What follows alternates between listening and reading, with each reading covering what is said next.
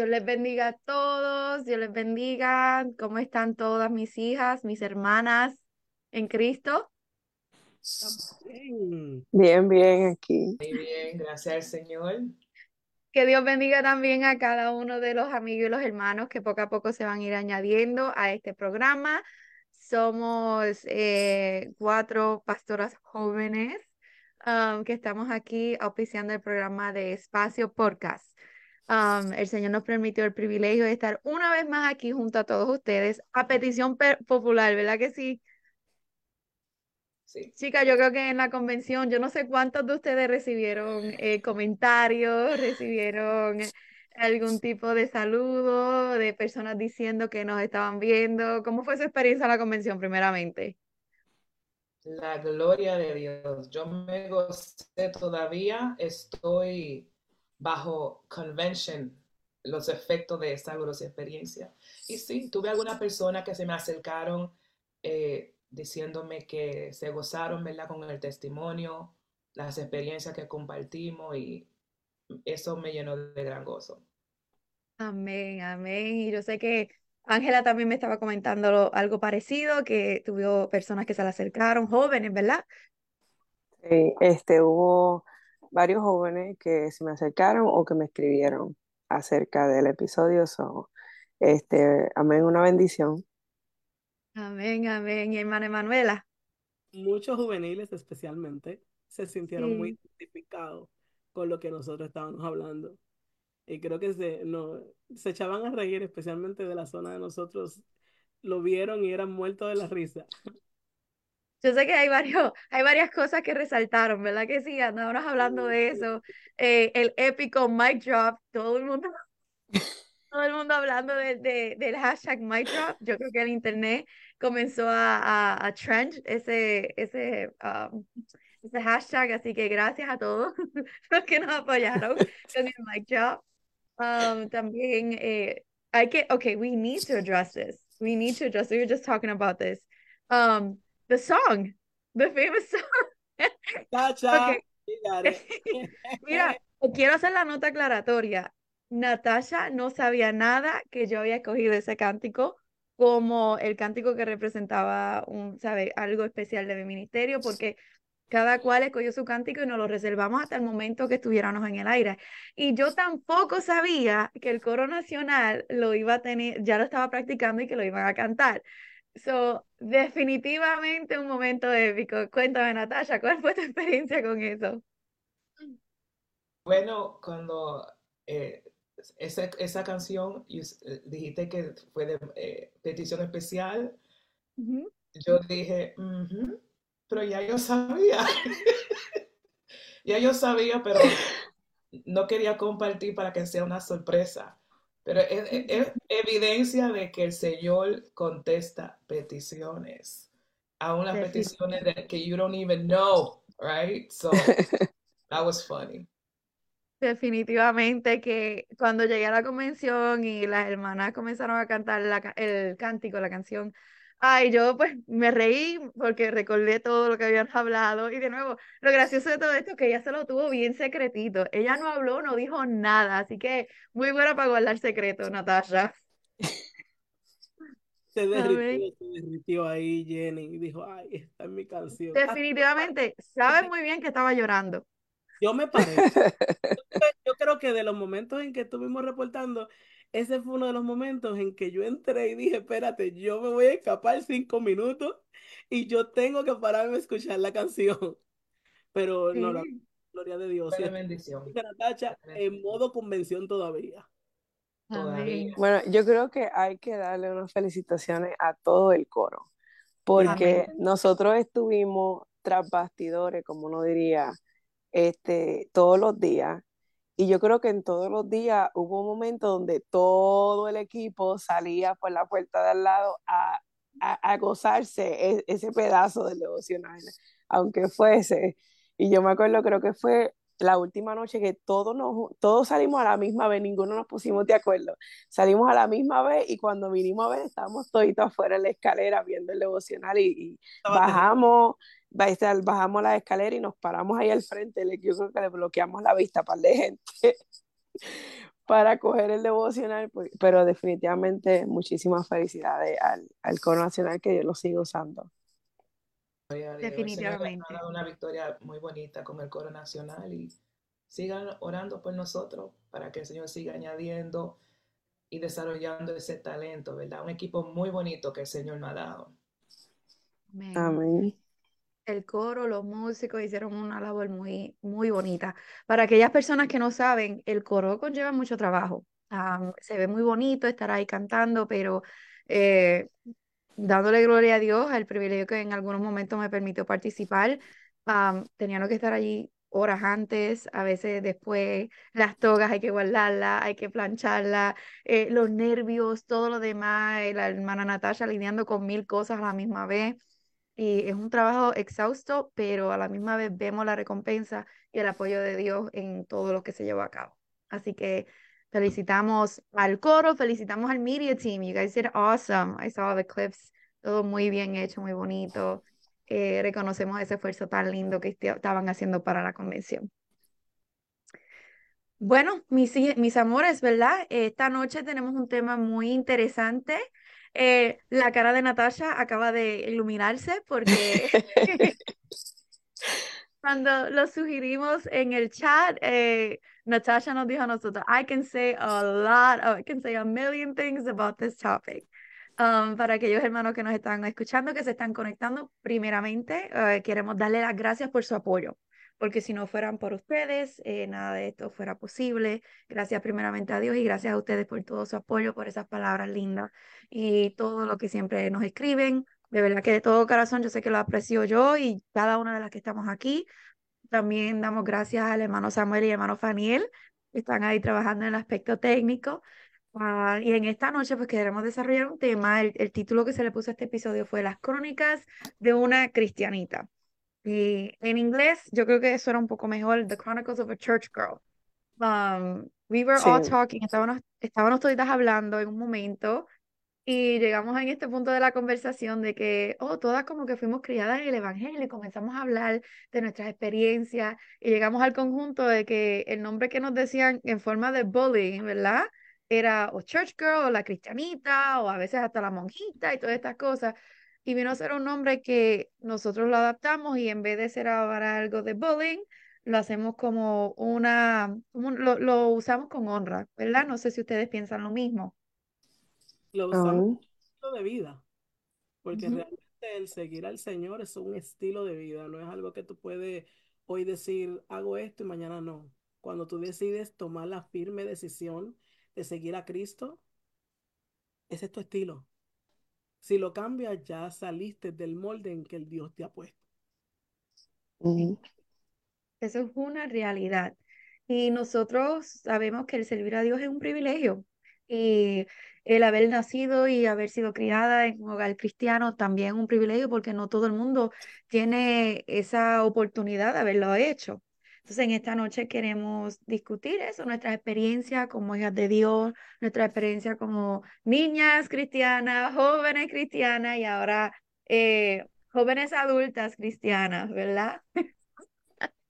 Bueno, por eso lo hermoso de ahora es que eh, podemos comenzar hablando de cómo crecer en la fe desde, desde una forma pequeña, desde la infancia. O sea, desde cuando necesitamos que si los amigos, que si los compañeros, que si las relaciones, que el que me gusta.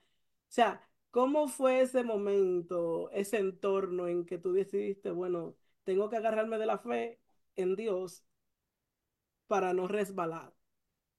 ¿En qué momento te encuentras que cuénteme en una experiencia que tuvieron acerca de ese momento en el que ustedes pueden decir, yo de verdad en este momento me agarré de Dios para poder ser, decir verdaderamente soy cristiana.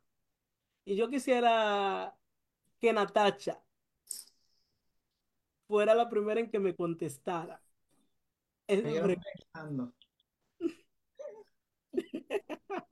El momento en que me tuve que agarrar, de, que definió mi vida como una joven cristiana. Desde la infancia, porque tú tienes que acordarte que desde la infancia estamos en la escuela, la infancia es como ese momento donde se abre a muchas posiciones. Por ejemplo, la presión de grupo, el que la ropita, que yo me tengo que ver así. El haber nacido y haber sido criada en hogar cristiano también es un privilegio.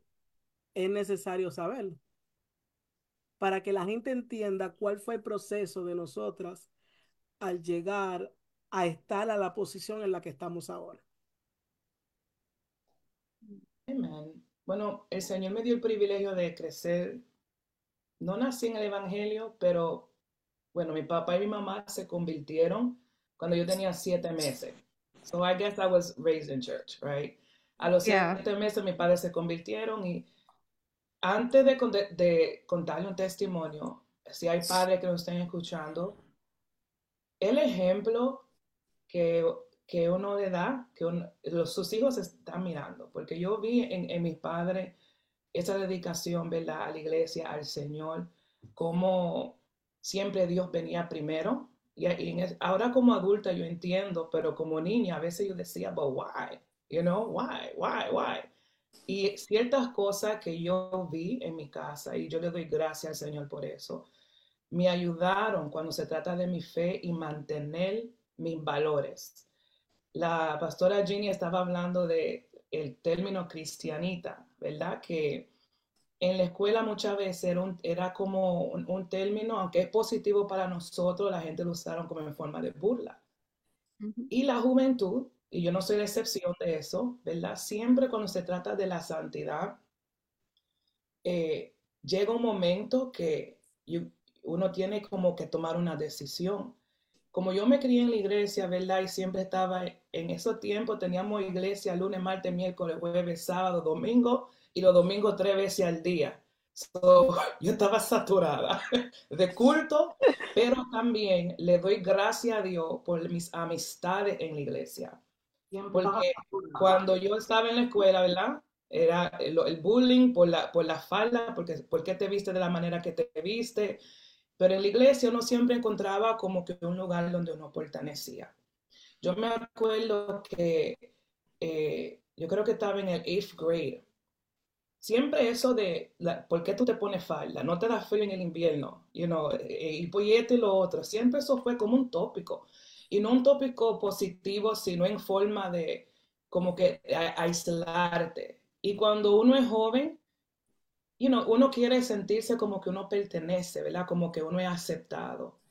Y esa era una pregunta, se burlaban, ¿y por qué tú no, you know, why you have to wear a skirt, all these things?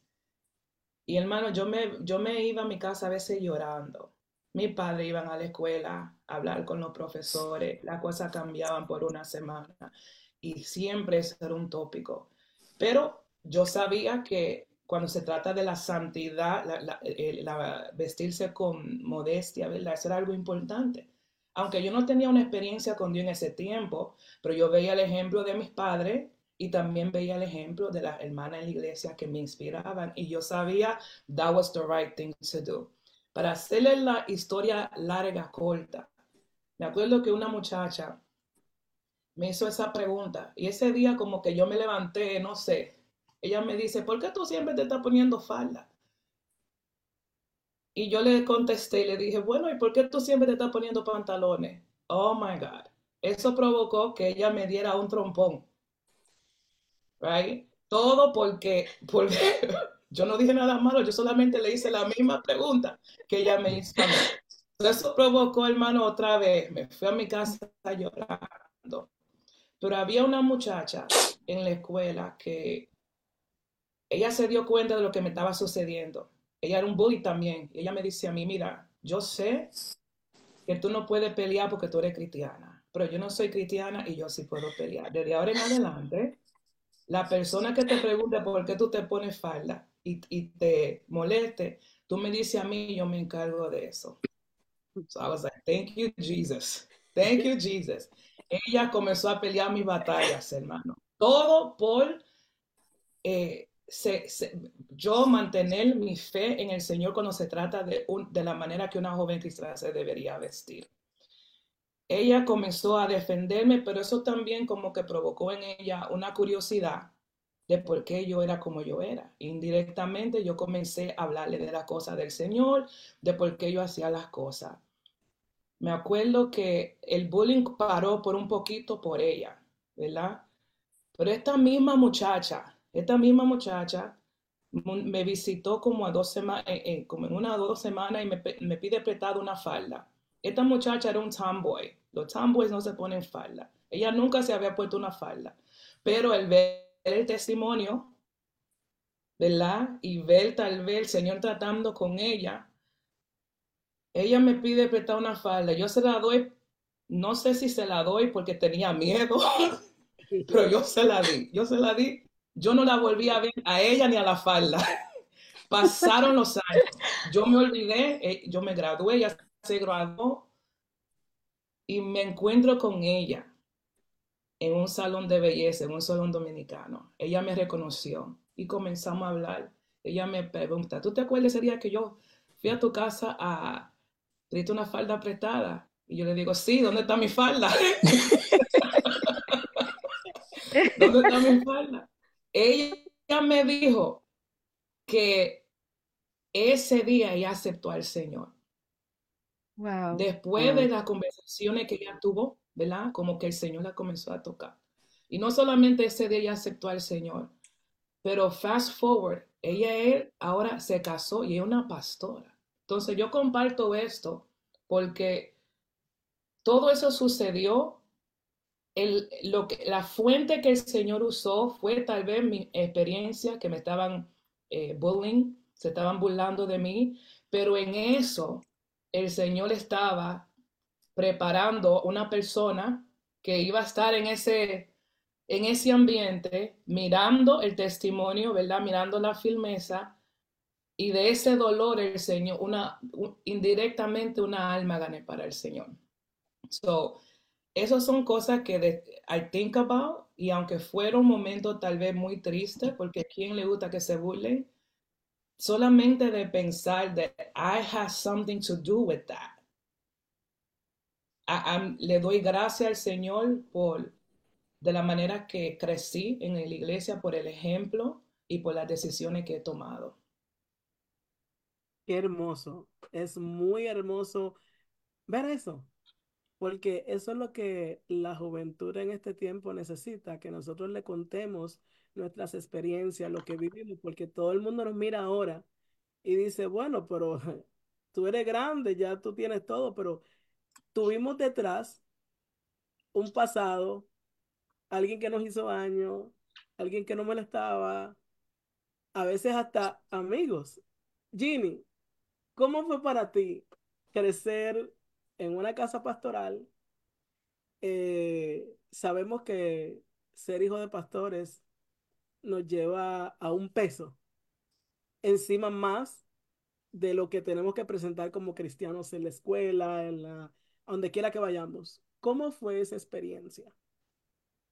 Mm. En toda honestidad, eh, al momento que la estaba viviendo, no estaba, porque no he, siempre he sido una persona muy privada en mis cosas. El hecho de que, como yo le he dicho muchas veces, y ustedes no han escuchado, no, no me gusta estar frente a cámaras, no me gusta estar frente, incluso no sé cómo Dios me llamó para trabajar en su obra también, porque yo lo a todas esas cosas. Eh, por naturaleza era muy shy, muy tímida. Entonces, cuando mis padres son llamados a trabajar en la obra, que ahora mi familia viene a ser el eje central de todo lo que se estaba moviendo, fue algo bastante fuerte para mí, porque la presión de que lo que yo hacía podía impactar el testimonio del ministerio de mis padres, era algo que lo sentía constante. Entonces, lo que muchas personas no entienden es que ellos son tus pastores, pero son tus papás. Y a veces delante de mí se hacían comentarios de, de la forma que habían ellos tomado alguna decisión o o se hablaba mal de ellos y como hija de pastor, pues tenía que aguantármelo. Pero como hija de Reinaldo y de Janet, pues usted sabe, salía a los boricuas y uno como que se, se agiraba un poquito. Y entonces fue algo que tuve que aprender a manejar y entender de que en la obra siempre van a ser, van a haber diferentes cosas. Y la realidad del asunto es que por un tiempo, por unos años, había cierto, cierto dolor por, por las actitudes a veces de malagradecimiento del pueblo hacia la obra que se hacía, hacia, hacia el trabajo pastoral. Y el Señor comenzó a cambiar mi mente, al punto que yo antes decía, lo último que yo quiero es ser pastora. Yo nunca quiero eso. Yo veo lo que, yo no sé cómo mami y papi pueden eh, lidiar con tanta gente. Yo no sé cómo ellos aguantan. Yo no, y yo decía lo último, porque si hubiera sido yo, tengo la iglesia vacía, diciéndole a todo el mundo de todo para abajo. E, ese era mi pensamiento. y entonces cuando el Señor ahora comienza a tratar conmigo, antes yo veía el, el crecer en una casa pastoral como lo más malo que había. Ay, que yo quisiera, incluso yo lo oraba a Dios, a veces la ignorancia de uno. Yo lo oraba a Dios y le decía, Señor, yo quisiera ser normal. I know it's silly. I'm like, I want to be normal. I want to have like normal parents que, que no tienen las responsabilidades, porque hay ocasiones que ustedes saben que como ministro del Señor, la emergencia llama y uno tiene que salir corriendo. Yo estaba acostumbrada a que de momento, de, de madrugada, ahí tenía mi papá que ir a reprender un demonio o hacer cualquier otra cosa. Y yo decía, ay, yo quisiera tener papás y mamás que fueran, ¿sabes? Que tuvieran trabajos normales. Y lo veía como un yugo, lo veía como algo difícil. Y luego cuando entré a la universidad, que comencé a explorar un poco más del mundo, me di de cuenta del beneficio y del privilegio que es crecer en un hogar donde mamá no es maltratada por papá, donde mi papá lo que predicaba en el altar lo vive, eh, donde él nunca mandaba a alguien que orara sin él antes estar orando, donde había amor incondicional, donde había respeto, donde había buen trato, donde se me proveía no solamente un techo, pero un lugar donde Dios era el centro de todo eso. Y de grande, luego mirando hacia atrás, yo decía, Señor, perdóname por todas esas veces que veía eso como, como algo que era un oprobio, porque luego conocí amigos que los papás y las mamás no tenían ese tipo de relación. Recuerdo que a veces llegaban a mi casa, amistades de la universidad en conversa, y a veces mi mamá y mi papá pues hablaban, ¿sabes? Y, había, y tenían sus desacuerdos. No, Reinaldo, voy a hacer una chuleta. Ah, no, pues no, yo quiero apoyo, qué sé yo, qué. Así, normal. Y mis amigos me miraban, me decían, ¿y tus papás? Eh, así es que tus papás pelean. Y le digo, bueno, no están peleando, están comunicando, pero ok, sí, ese es el exento más que yo les he visto a ellos pelear. Y yo, ay, pero aquí no se grita. Y yo, no, yo nunca, nunca he escuchado a mi papá levantar la voz a mi mamá, nunca he escuchado esas cosas, no, no sé lo que es eso. Y ay, no, pero en mi casa lo que hay es una gritería, en mi casa lo que hay es insultos, malas palabras, mi papá llega borracho, mi mamá llega borracha. Y comenzó a abrirme el entendimiento del Señor, al privilegio de crecer en un hogar cristiano. Que nosotros a veces nos enfocamos en las presiones externas porque de adentro hacia afuera como que, ay, todo se ve muy bonito, pero cuando tú miras a ver que hay otras personas que no tienen el privilegio de no solamente recibir amor, pero recibir la palabra de Dios directamente, de, de tener alguien que vela por ti. Luego, al trabajar con los jóvenes, conocí muchos jóvenes que, que no tenían un apoyo espiritual y tenían que servir al Señor ellos solos. Entonces yo tenía el beneficio de que tenía una madre que ora todavía, ellos oran por uno, aún de grande me pone la mano encima y dice, y tú usted sabe, gloria a Dios. Entonces, eso es un privilegio, es un honor, que ahora yo puedo decir, Ebenezer, que hasta aquí nos ha ayudado el Señor, que esto ha sido lo mejor que Dios me ha permitido que, que me haya pasado en mi vida, porque fueron muchas las cosas que el Señor nos libró por haber crecido en un hogar cristiano y un hogar pastoral también. Mira qué hermoso ha sido eso, porque muchas veces eh, esto le enseña al que nos está mirando que a lo mejor está pasando por ese momento, por esa dificultad, pero que eso va a pasar. Amén. Tarde usted va a ver lo hermoso que es haber crecido dentro de un hogar cristiano. Y realmente es verdad, el crecer en un hogar cristiano, Dios nos ha dado mucha fuerza para poder llegar ahí. Pero nuestra hermana Ángela, denos un poquito de cómo fue su niñez en ese tiempo. Este, amén. Dios les bendiga.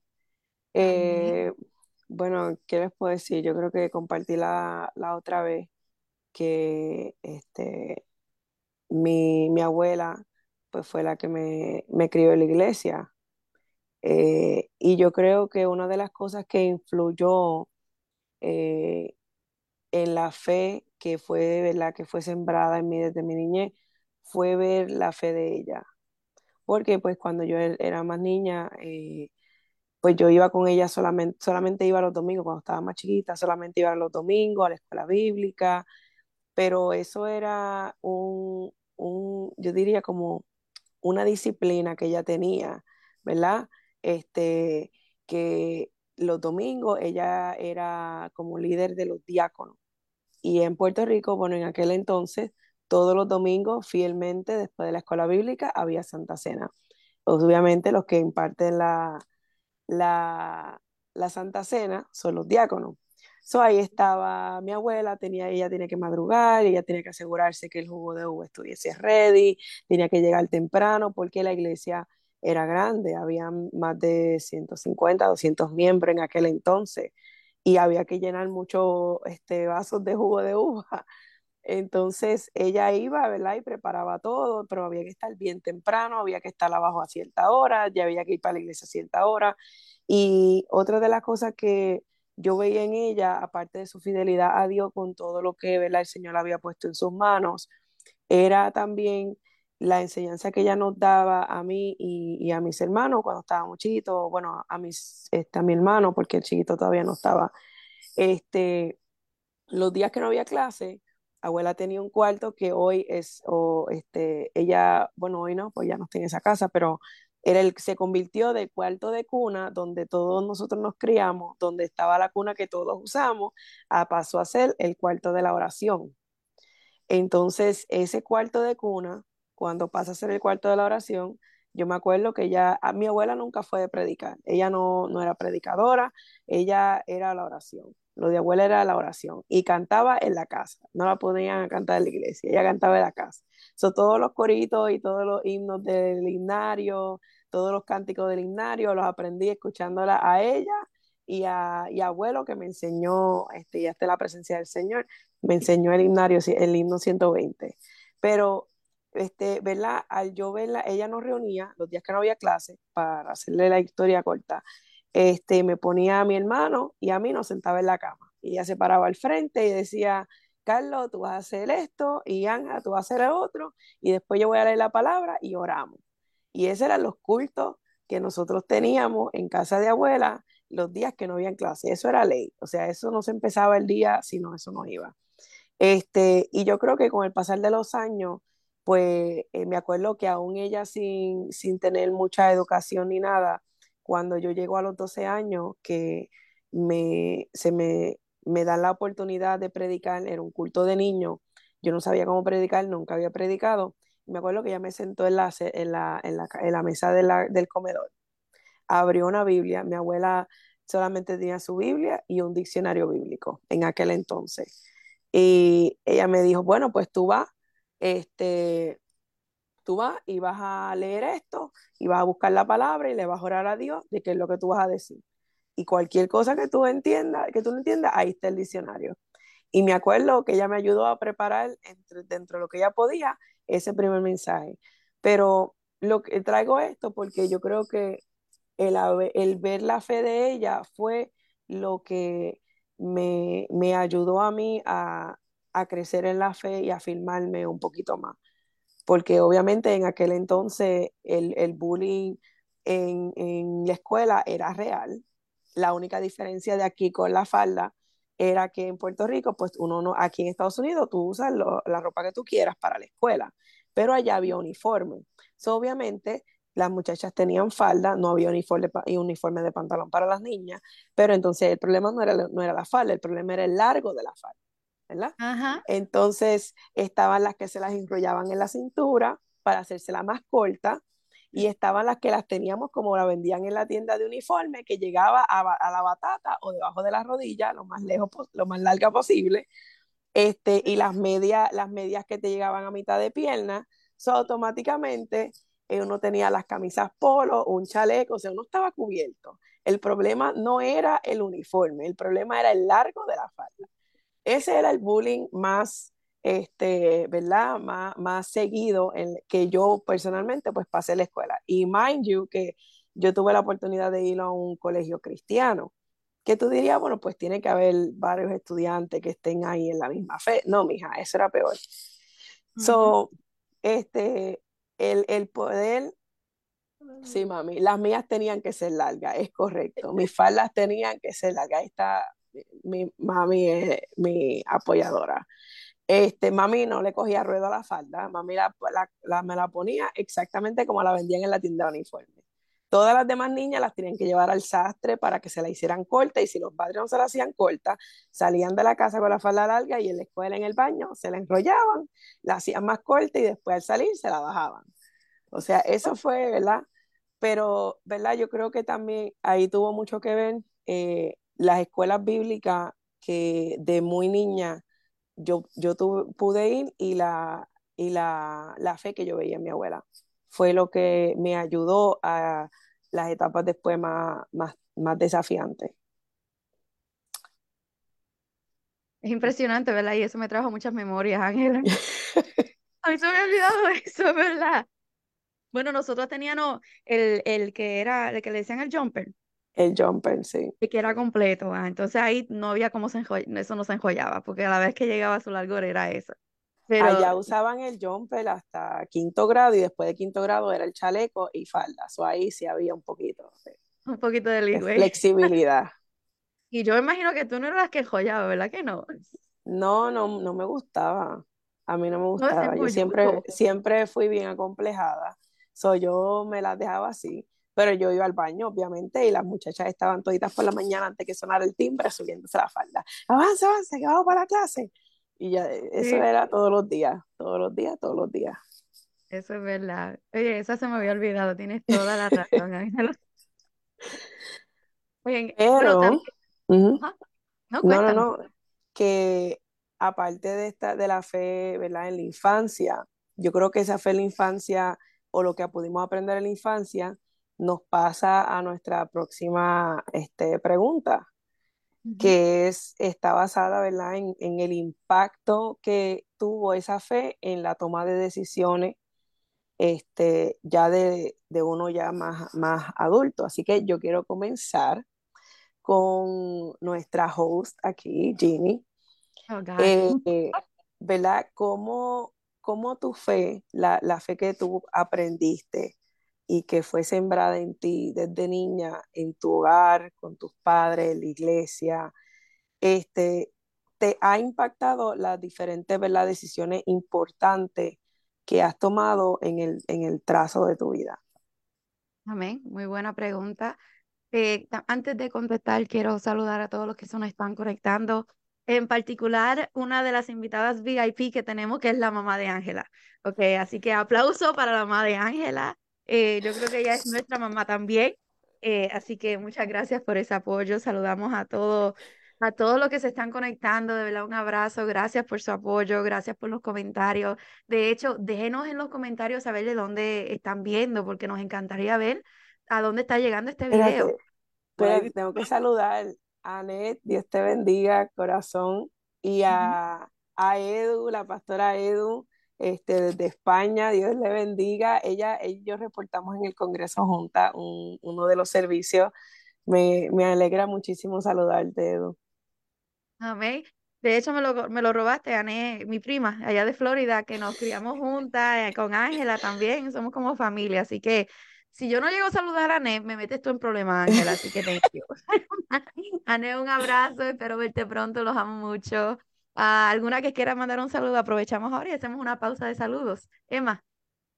Bueno, aquí están todos, ahí está Marichani, los muchachos de la iglesia, está Tex en la casa, está Houston, Isabel, sí. por ahí, Franklin. Un saludo para todos y gracias por estarnos viendo, la verdad que estamos más que agradecidas. Mira, ahí está. Ahí está Worcester, Massachusetts, Chicago. Dios te bendiga, Meli. Lubbock, Texas, Amarillo, Texas, Union City, New Jersey. Tienes, tienes seguidores, Natasha.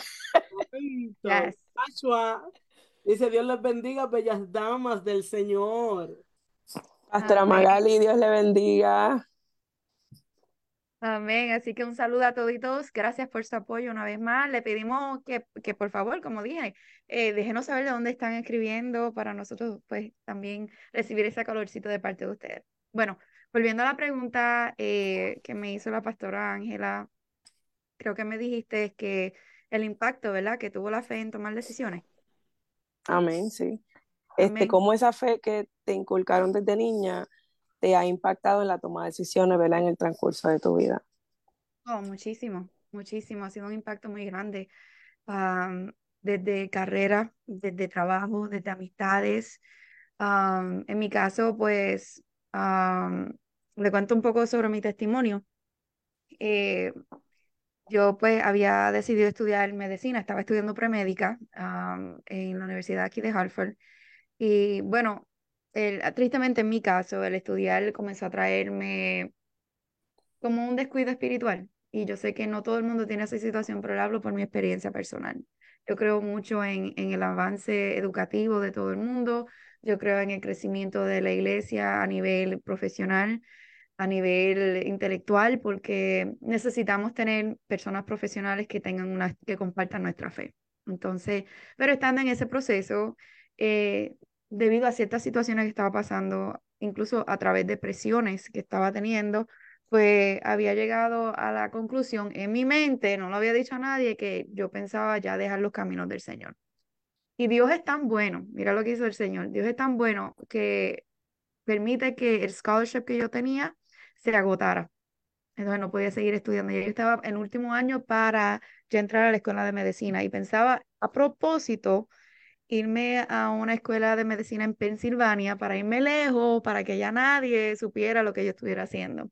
Y joven que me escuchas ti en esta noche, mira, si esa es tu idea, si ese es tu pensamiento, es a veces la decisión más eh, necia que a veces nosotros podemos tomar, es alejarnos de los caminos del Señor nunca nos trae bien. Y Dios siendo tan bueno eh, y entendiendo los pensamientos de mi corazón, pues causó de que no pudiese yo volver, eh, seguir en la universidad. Entonces, no, dije, no hay problema, voy a comenzar a trabajar y pago mi universidad y vuelvo y estudio y termino premédica, como quería. Y el Señor comenzó a poner traba estaba y trabajo comenzaban y yo aplicaba ciertos trabajos y no podía y mucha, mucha situación de puerta cerrada. Y a veces nosotros lo vemos de que, ay, que tengo mala suerte. Mira, el cristiano no cree en la mala suerte. Yo creo en propósito. Yo creo en que cuando Dios tiene algo para uno, Él abre la puerta y cuando no es para uno, Él la cierra. Y en estos casos, pues yo todavía no entendía eso, porque en mi madurez espiritual, en mi madurez eh, mental también, yo pensaba que estaba tomando la mejor decisión para mí, porque no veía el punto de seguir sirviendo a Dios cuando ya había perdido el amor por el servicio del Señor. Aunque cada vez que yo decía eso, el Señor como que me atraía con cuerdas de amor. Y no, no importaba qué culto, qué campaña yo fuera, ya el Señor venía, siempre levantaba a alguien para darme palabra. Y siempre era lo mismo, yo te amo, tengo propósitos contigo, piensa, piensa lo que vas a hacer y una y otra vez el Señor seguía hablándome. Pues habían ciertas influencias de amistades, habían ciertas influencias sociales que me jalaban, ¿verdad? A tomar ciertas decisiones, pero cuando llegué a la, voy madurando, voy ahora trabajando, voy viendo cómo el mundo se va moviendo y comienzo entonces a entrar en una relación nuevamente con el Señor.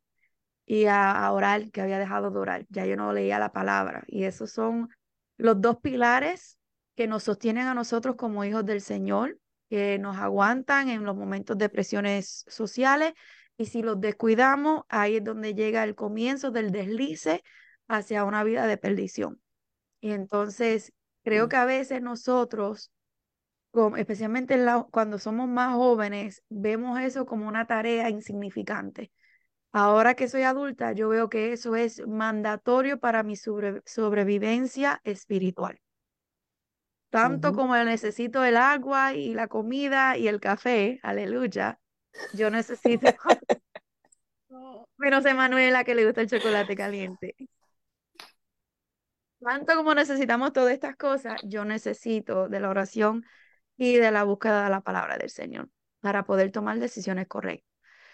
Al pasar los años, ahora veo la, importancia de eso y la importancia de llevar todo ante los ojos del Señor ¿Por qué lo digo esto? Porque nuevamente pasé por momentos de, de rebelión, como quien dice, en mi juventud, y le voy a dar un testimonio, ¿verdad?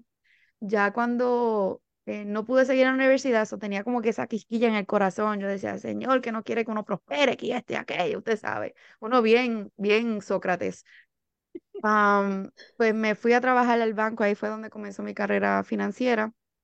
Y ya ese primer año, yo me creía que yo era un big shot y me compré un carro nuevo, usado, pero para mí nuevo. Y, y recuerdo que era azul, mi color favorito, y yo me creía que yo estaba acabando ahora con mi carro nuevo. Apenas tenía como 20 años.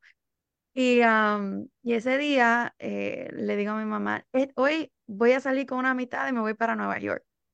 Y como ustedes saben, vivo en Connecticut, se queda como una hora y media de donde vivo. Y mi mamá me dice, eh, Ginny, siento en mi corazón decirte que no vayas. Que si vas, el enemigo te quiere poner una trampa de muerte. Y yo ay, ma, que tú lo que pasa es que tú no quieres que uno sea feliz, que tú lo que quiero es que esté encerrada en la casa, que hoy es sábado, ¿qué voy a hacer yo aquí? Aquí no hay nada que hacer, ¿sabes? Como que nunca nadie ha dicho esas palabras antes, ¿verdad? Y ella me dice, piénsalo bien, no vayas, no te conviene, porque siento de parte del Señor que, ay no, yo soy muy expresiva con mis manos y con mi cara. Ella me dice, siento de parte del Señor que, que el enemigo te quiere, te quiere hacer daño. Y yo le dije, está bien, pues no voy porque tú lo que quieres es que uno esté amargado en la casa. y cogí y entonces ella salieron a hacer unas diligencias, ella, mi papá y mi hermana me llama, me dice, dame un favor, búscame en el trabajo. Y yo le dije, ok, está bien, yo te voy a buscar. Te dejo en casa y para ir me voy para Nueva York porque a mí no me importa lo que me digan. Usted sabe, bien guapa yo. Ah, empaqué mi mochila, la puse en el carro nuevo. Nuevamente, yo llevaba como que dos meses con este carro. Ah, voy a buscar a mi hermana, hoy voy de camino a buscar a mi hermana cuando de momento eh, voy, estoy como quien dice a una cuadra de mi casa y estoy mirando unas construcciones nuevas que estaban hacia la mano izquierda y el carro que está al frente mío frenó de cantazo. Y yo como estoy mirando hacia el lado, no estoy poniendo atención y el carro que andaba atrás de mí tampoco estaba poniendo atención, iba tarde porque tenía que ir a recoger su hijo en, la, en el daycare, entonces no estaba poniendo atención de, que, de todo lo que estaba pasando. So, cuando yo por fin miro, yo recuerdo, oh my God, espeluznante, cuando por fin miro el vehículo que está delante de mí, eh, ya estaba completamente parado, yo frené, pero como es bajando y había llovido, mi carro siguió moviéndose hasta que le pegó. No le pegó tan fuerte, porque como no iba tan ligero, pero ¿qué sucede? El carro que venía atrás de mí venía ligero, a exceso de velocidad, un carrito un poquito más grande que el mío, y entonces me impacta en la parte de atrás y ahora mi vehículo le da nuevamente al de al frente. Y yo quedo como un smashbox en el medio. El carro nuevo ahora quedó completamente destruido y yo estaba adentro. Llamaron a la ambulancia, llamaron a todo el mundo porque vieron el carro destruido, pensaron que yo me maté. Entonces llegaron los bomberos porque cuando miraron a ver cómo yo estaba, gracias a la misericordia del Señor, nada me había pasado. Lo único que las puertas no pueden abrirse, ellos tuvieron que cortar la puerta para poder sacarme y todas las cosas. Y, y ahí entonces yo rompo a llorar, usted sabe. y llamo a, mi, llamo a mi mamá. Mi mamá me dice, ¿qué pasó, Ginny? Y yo, mamá, tuve accidente. Y me dice, ¿dónde estás? Y yo ahí al lado de la casa. Usted sabe, ataca llorando. Y me dice, no te preocupes que vamos para allá. Lo único que te voy a decir es una cosa. Yo ahora mismo estoy en el templo y estaba orando y el Señor me dice a mí que te diga que esto era para matarte, que el diablo te quería matar, pero por la oración de nosotros estar aquí intercediendo por ti, el Señor te protegió. Ah. Y yo dije, válgame Dios, desde ese día, si la vieja mía me dice a mí, no vayas a la bodega de la esquina, sépase que no voy a la bodega de la esquina. No hay quien me haga mover ahora. Yo aprendí que lo que dice esa doña, eso va. Por más que yo quiera, digo, no, no, si el Señor le está diciendo al vaya, no, no, no, no, no. Yo ahí obedezco. ¿Por qué? Porque con la experiencia y con el crecimiento en la fe nos damos de cuenta que todo me es lícito, pero no todo me conviene. Y es una de las lecciones más grandes que he aprendido a través de mi fe en Cristo. Wow. Creo que es todo lo que podemos decir. Este, yo creo que verdaderamente esa, esa fe, ¿verdad? esa semilla que sembraron en tu corazón fue la que en ese instante te hizo entender, ok, déjame, déjame no pasarme de la raya, déjame mantenerme dentro de esa cobertura, ¿verdad? Porque si hay algo que sabemos es que en el momento que voluntariamente, porque estos son todos, son, son decisiones voluntarias, ¿verdad? Este, nos salimos de la cobertura de Dios, de la protección de Dios, estamos vulnerables, estamos completamente expuestos. Hay gente, oh, I learned that. I learned that the hard way. Yes. Amén, ¿verdad? Y, y hay gente que dice, por ejemplo, hay amistades que dicen, no, yo hago lo que a mí me da la gana para no servirle al Señor, porque ellos supuestamente hacen lo que les da la gana.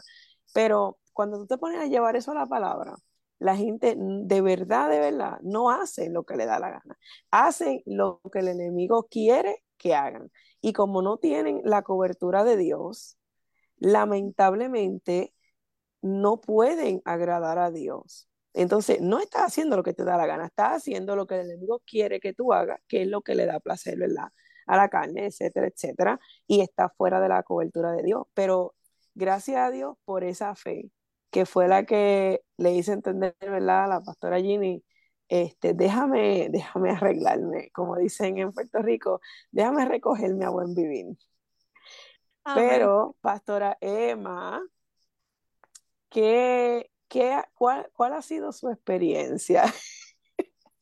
¿Cómo, ¿Cómo, la fe, ¿verdad? De, que te enseñaron desde muy pequeña y las experiencias que has vivido, cómo eso te ha impactado en la toma de decisiones ahora, ya de, de adulta o en el transcurso, ¿verdad? De tu juventud hasta ahora. Bueno, primero un saludito a Jenny González, abracitos, gracias por sus saludos. Eh, creo que me iría muy atrás, me iría a mi infancia. Y creo que una de las cosas dentro de mi infancia que marcaron mi vida fue mi hermana. Mi hermana sale, ya nos criamos todos en la iglesia, pero mi hermana decidió coger el mundo y creo, yo soy la más chiquita de mi casa. Y creo que la decisión que ella tomó, eh, para mí fue muy difícil eh, cuando creciendo. Porque el tener una hermana que en ese tiempo era drogadicta y encontrártela en la esquina de tu casa o en la esquina de la escuela, era difícil. Porque yo tenía que llevármela y decirme, ven, vamos para la casa, vamos a vestirte, vamos a cambiarte. Tú sabes que tú eres mi hermana. Y tener gente que, que te dijera, ¿cómo tú vas a levantar a tu hermana? Yo soy mi hermana. A mí no me importaba lo que nadie dijera. Era mi sangre la que estaba ahí. Y yo creo que algo que ella me enseñó a mí fue que me dijo, mira, Tú eres la más chiquita de la casa. A mí nunca se me olvidó esto. Estas son todas las drogas que existen. Y tú no las vas a tomar. Tú no lo vas a hacer. Yo caminé ese paso, pero tú no lo vas a hacer. Y yo creo que eso marcó quién yo soy hoy. Sí, yo creo que he tenido fuerza, ha sido por por eso que el Señor a través de ella me enseñó a confiar. O sea, a veces yo me veía en momentos en que me sentía sola. Y me acuerdo que uno de mis momentos me senté en la glorieta, como nosotros le llamábamos en la escuela. Y me senté y dije al Señor, me siento sola. Y necesito que me abrace. No hay nadie alrededor. Pero yo literalmente sentí que Dios cogió en ese momento y me abrazó. Y yo sentí la mano poderosa de Dios que me dijo, yo estoy contigo, aunque nadie esté contigo. Yo te voy a ayudar a procesar tu juventud y yo te voy a llevar a donde yo quiera que tú llegues. Y era difícil porque es un solo mundo. O sea, mi papá es en la iglesia, así, que si llevaron a la gente a la escuela, que si llegábamos tarde, la guagua, la ruta, todo. Pero también había una situación que a mis papás les hacía difícil el entender hasta que llega un momento en que, pues Dios, a muy temprana edad, se lleva a mi hermano, allá la matan, deja dos niños, era un año y medio y tres que tenían los niños. Yo tenía 16 años. Eh, fue difícil ver que alguien de mi misma edad acababa de terminar con la vida de mi hermana. O sea, literalmente ver eso y decir, me acuerdo que dos días antes de eso, ella me llevó a comprar una ropa porque era el 31 de diciembre y ella iba a ir para la iglesia. Ese día ella fue con nosotros a la iglesia, se convirtió dos días antes de que la mataron. Dios se la llevó. Y ese día ella me compró una ropa negra. Y yo no sé por qué, porque me, me sentí rara. Y me acuerdo que en ese día, que era el 31, todos la estábamos esperando. Ya Dios, ella se había reconciliado con Dios. Pero me acuerdo como hoy que viendo su certificado y recordando el momento en que mi mamá estaba testificando que ella ya se le había terminado la carga por ella, era que Dios se la estaba llevando en ese mismo instante. Y me acuerdo, nos subimos ese día hasta que el primero de enero. Y ese primero de enero, escuché la voz desgarrante de mi mamá gritar. Fue algo que me dejó a mí sin palabras no tuve palabras para decir. Solamente me acuerdo que cogí los niños, nos fuimos para casa de mi abuela y, y todo quedó ahí. En su funeral había tanta gente porque Dios atraía tanta gente que aún en su muerte Dios se glorificó de una manera especial en muchas personas. Y yo creo que esas palabras que ella me pudo dar a mí me han ayudado a mí a no permanecer a un corito. Yo a veces digo, Dios mío, yo parezco que no tengo un grupo donde yo encaje, pero es que Dios nunca me dejó encajar en un grupo. Porque Dios me enseñó a trabajar con todo el mundo. Aún la gente me pregunta a veces, ¿cómo, cómo tú puedes perdonar a la persona que mató a tu hermano? Tu hermana. Y yo le decía, es que yo no tengo que perdonar. Ya Dios lo perdonó. Él cometió un error. Él no lo hizo ni siquiera, según lo que cuentan, es que él miró, eh, bueno, en nuestros países se, se tiende a tirar tiros al aire. Él pensó que los había tirado todos, la miró, le disparó. Y, y, él quedó como que, ¿qué hice? O sea, un error, una decisión algo simple por estar en grupito, por creernos los mejores, terminó con una vida. Sabemos que Dios, en esa área Dios se había encargado porque Dios le había mostrado a mi mamá todo, cómo iba a morir, cómo iba a salir los periódicos, todo. Dios se encargó de cubrirla de una manera increíble. Yo me acuerdo que yo le dije al Señor, solamente dime si ella se fue contigo. Y me acuerdo que estaba en mi cuarto y se paró una paloma blanca hermosa en mi ventana. Y ahí a mi Dios me dio paz. Me dijo, la tengo en mi presencia. Y ya con eso yo creo que ha tomado la toma de decisiones. Eh, todos saben que soy muy arrebatado. O sea, cuando Dios me dice algo, a mí no me importa. El mundo me dijo que no.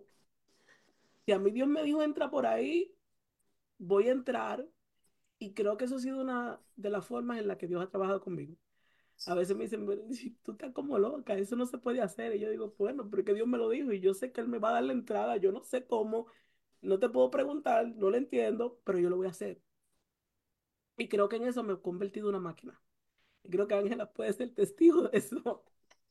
Puede dar fe a lo que estoy diciendo, pero es que es necesario que nosotros hagamos la voluntad del Señor. Yo creo que, bueno, en el caso de ustedes, pues ahora es que yo estoy estudiando. Porque antes Dios no me dejó estudiar.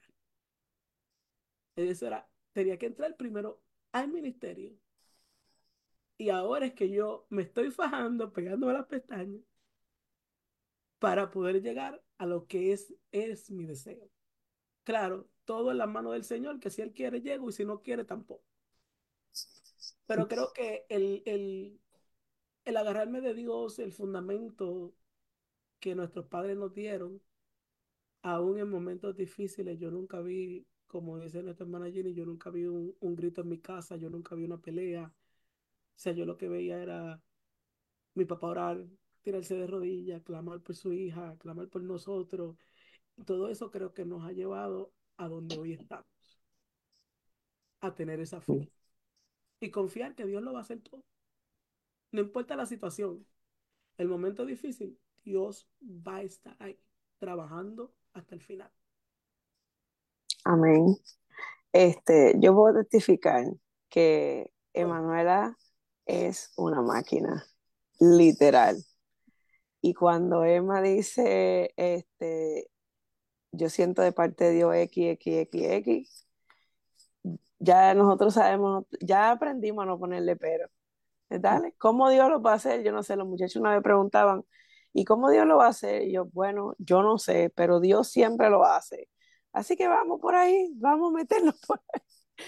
Pero verdaderamente que el agarrarse de, la, de esa fe, el haber crecido con una enseñanza que nos diese esa, ese fundamento, este, ¿verdad? En nuestra niñez, la gente a lo mejor no entiende la profundidad de ese versículo donde dice, instruye al niño en su camino y aun cuando fuere viejo, no se apartará de él. O sea, eso va mucho más allá entonces, y lo vemos ahora, ¿verdad? Con el testimonio de, Emma, que en ese momento ella pudo agarrarse de Dios. Pero imagínate una persona que no hubiese tenido ese fundamento, se revela en contra de Dios. ¿Por qué, ¿Por qué tú lo permitiste, Señor? ¿Por qué tú te llevaste a mi hermana? ¿Por qué tú hiciste esto? ¿Y dónde está Dios? ¿Y será verdad que Dios existe si ella se acababa de convertir? O sea, son cantidad de cosas que si la fe no está envuelta, uno, uno puede claudicar. Entonces ahí viene, ¿verdad? La pregunta a mi hermana y pastora Natasha. Eh, el haber crecido, ¿verdad? Con esa, con viendo, viendo a tus padres, como uno dice, estar todos los días en la iglesia, literalmente.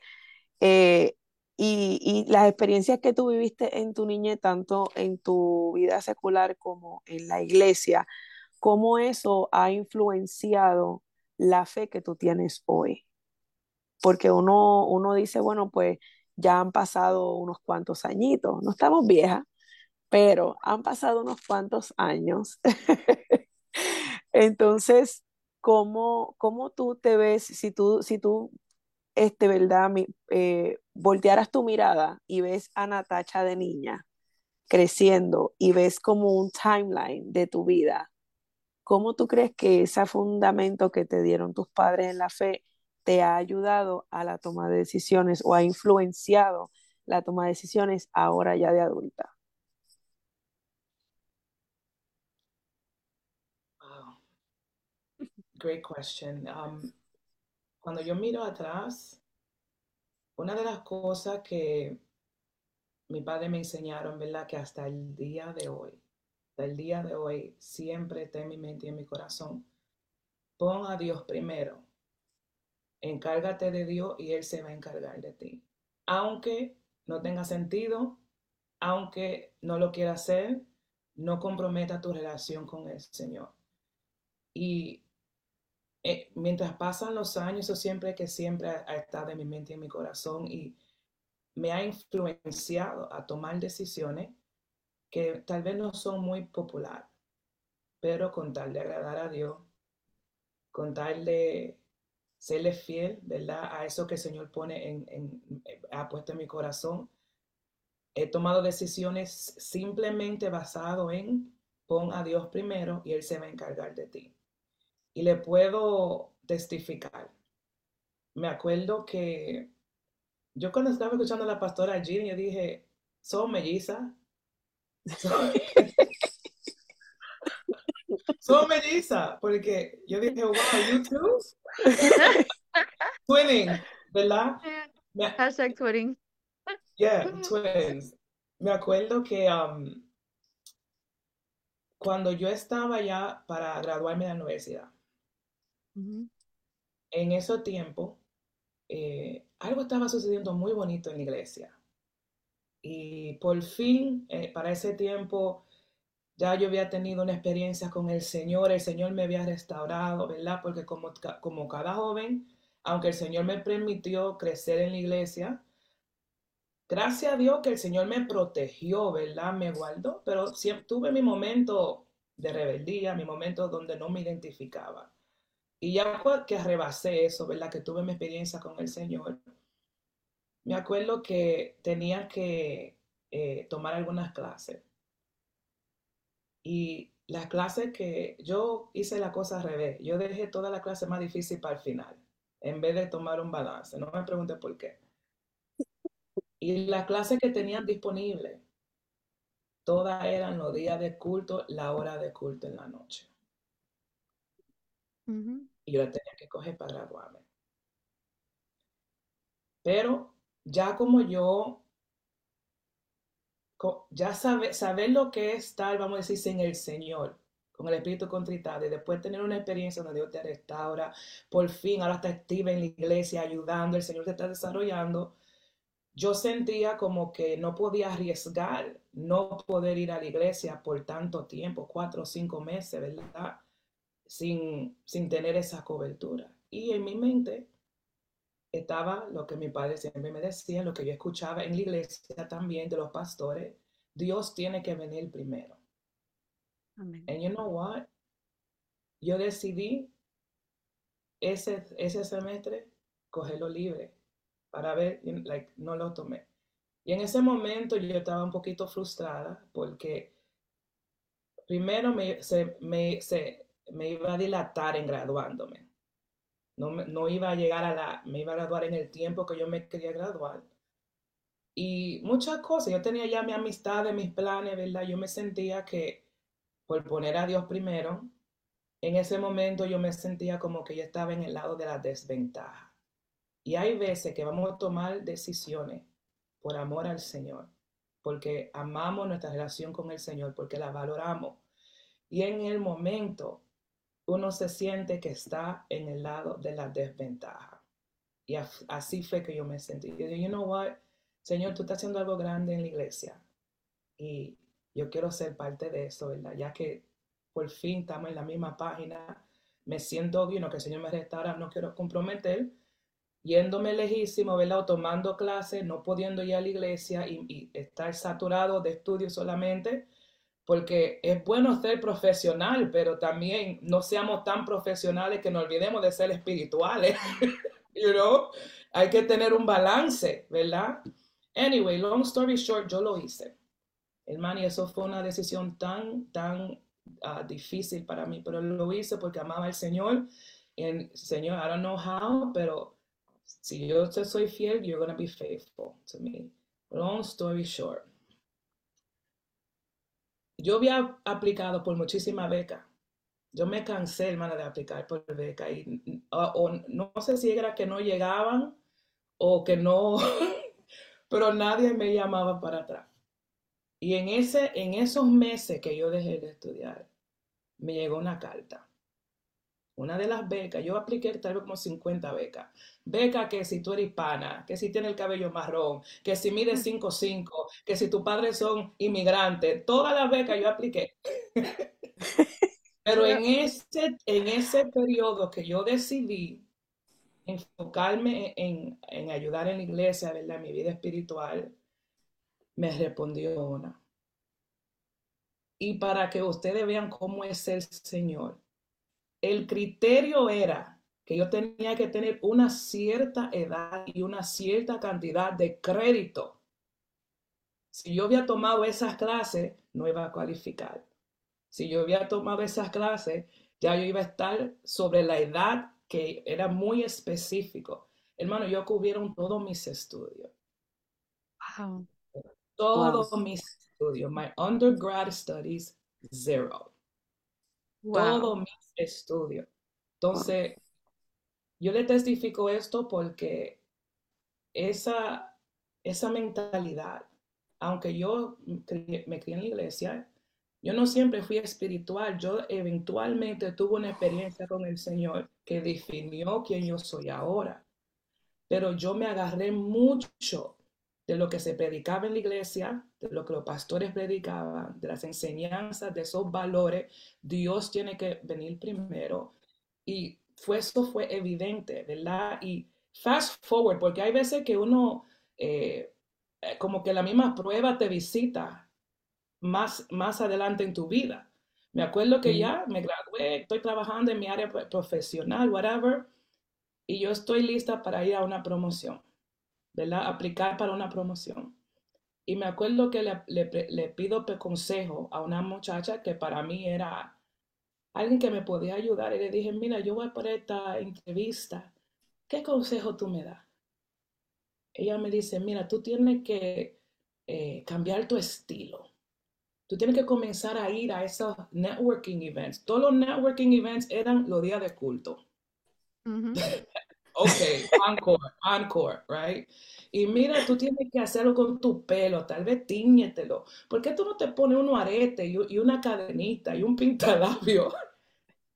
Y yo le dije a ella, todo lo que tú me estás diciendo, I don't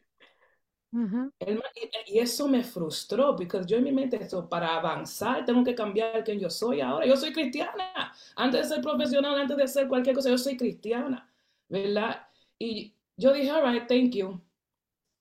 Y no hice ninguna de esas cosas, ninguna de esas cosas. Y no what, Señor, yo voy a ir como yo. Yo soy una cristiana, creo en la santidad, soy pentecostal de huesos colorados I'm gonna go represent in that interview. The way that I am. Así como yo soy. Porque haciendo como yo soy me tomaron en consideración. Ahora, ¿por qué voy a cambiar la receta ahora?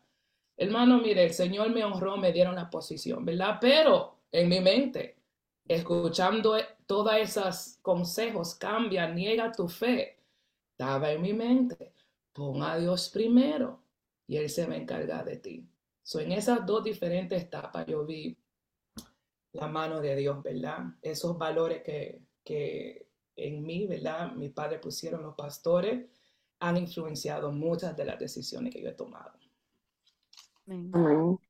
Verdaderamente que si hay algo que la fe hace en nosotros, es darle el lugar a Dios que le pertenece en nuestra vida porque entendemos que ya no somos nosotros los que estamos rigiendo nuestra vida, sino que hay uno que rige nuestra vida, ¿verdad? Que, no, que no, este, nos dirige.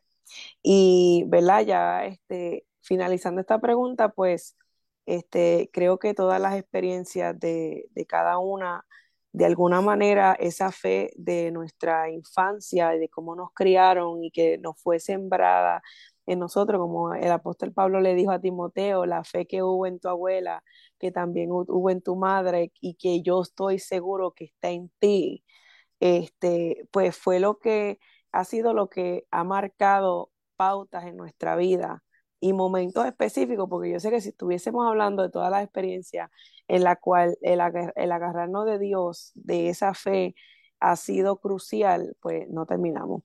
Pero este, continuamos. Eh, la próxima pregunta. Amen. Yo no sé, pero yo me estoy gozando. Yo me estoy gozando y solamente de escuchar los diferentes testimonios, uno se siente como que en realidad somos una comunidad, no, no estamos solas. Hay veces que uno se siente como que está pasando por cierta experiencia, que es lo peor, pero escuchando estos testimonios uno se identifica y dice, ok, I'm not the only one, right? Pero hablando de la identidad, ¿verdad? Y poderse identificar, o como usted se identifica como persona, su desarrollo personal, ¿verdad? Y aún la contribución, su contribución o envolvimiento en la iglesia, cómo su fe ha desarrollado su sentido de, de propósito sus experiencias, cómo son contribuido a el propósito que el Señor tiene para ti. Vamos a, con, la, con la pastora Ginny. Oye, ustedes me tienen el palo ahora. Yo dije, yo dije, de seguro que escogen a Emma. No, bueno. vi, vi, que eh, como que tus ojos brillaron, and I said, all right, there you go. Oh, ok, ok. como hizo María Cheve. Ok, so la pregunta que me hiciste es cómo mi fe ha contribuido, eh, correcto, a, al sentido del propósito y significado de nuestra vida cristiana. Sí. Bueno, diría que en todos los aspectos, en todos los aspectos, como mencionamos anteriormente, eh, basado en nuestra fe, hemos aprendido a tomar decisiones, basado en nuestra fe, hemos elegido carreras, basado en nuestra fe, hemos elegido amistades, y hemos elegido también, eh, tomado decisiones porque entendemos que, como dijo Natasha, tenemos que aprender a poner a Dios primero. Entonces, cuando comenzamos a hacer eso, ella lo dijo ahí muy claramente, eh, estamos, somos parte de una comunidad. Y lo lindo de servir al Señor y estar parte de una congregación es que tenemos un sistema de soporte hay momentos que uno se siente que no va a poder seguir hacia adelante y no sé si a ustedes le ha pasado, pero cuando me siento de esa forma, llego a la iglesia y me encuentro con los hermanos y ahí comenzamos a hablar y a testificar y escuchar lo que Dios ha hecho con otras personas y eso me da a mí la fortaleza de seguir hacia adelante. O a veces me recuerda que mi problema no es tan grande como yo pienso porque a veces eh, llega el egocentrismo, ¿verdad? Y la victimización eh, propia, donde pensamos que mi mundo es el único que existe. Pero al ser parte de una comunidad, recuerdo que hay hermanos que tienen necesidad, hay personas, hay amistades. Eh, de hecho, pues yo le doy gracias por ustedes, honestamente, en estos, estas últimas semanas que más que nunca hemos estado compartiendo, han sido un sistema de apoyo muy bonito. estos días eh, la hermana Natasha y dice, vamos a orar por esto y ahí nosotros orando y yo cuando estoy delante de la presencia del Señor digo, mira, la petición de Natasha, lo que pidió también las hermanas y todo lo demás, porque, amén, porque tenemos ese grupo de apoyo, ¿verdad? Y qué lindo cuando uno puede desarrollar ese tipo de relación que ayudan a uno en apoyo. Creo que lo más crucial para uno mantenerse en los caminos del Señor es encontrar tu tribu, ¿verdad? Consigue tu tribu. Consigue, consigue tu, tu, grupo de apoyo, que no son los que te dan los consejos para que hagas las cosas mal, sino que son los que te aconsejan para que sigas hacia adelante. Los que a veces te llaman a capítulo y te dicen, fíjate, la que está mala quieres tú. Como tuve, una, tuve un encuentro reciente con, con un amigo a quien quiero mucho y le expliqué la situación y me dice, no, fíjate, Gina, aquí el problema eres tú.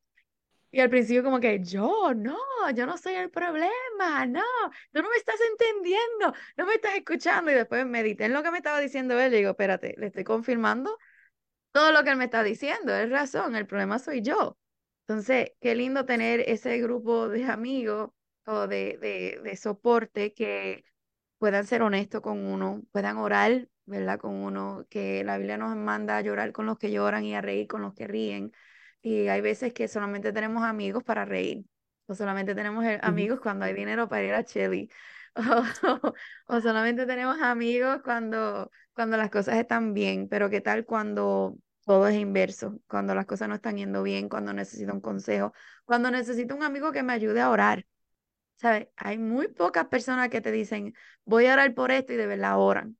Entonces, búscate gente que sean parte de tu comunidad que cuando te dicen, voy a orar, oran.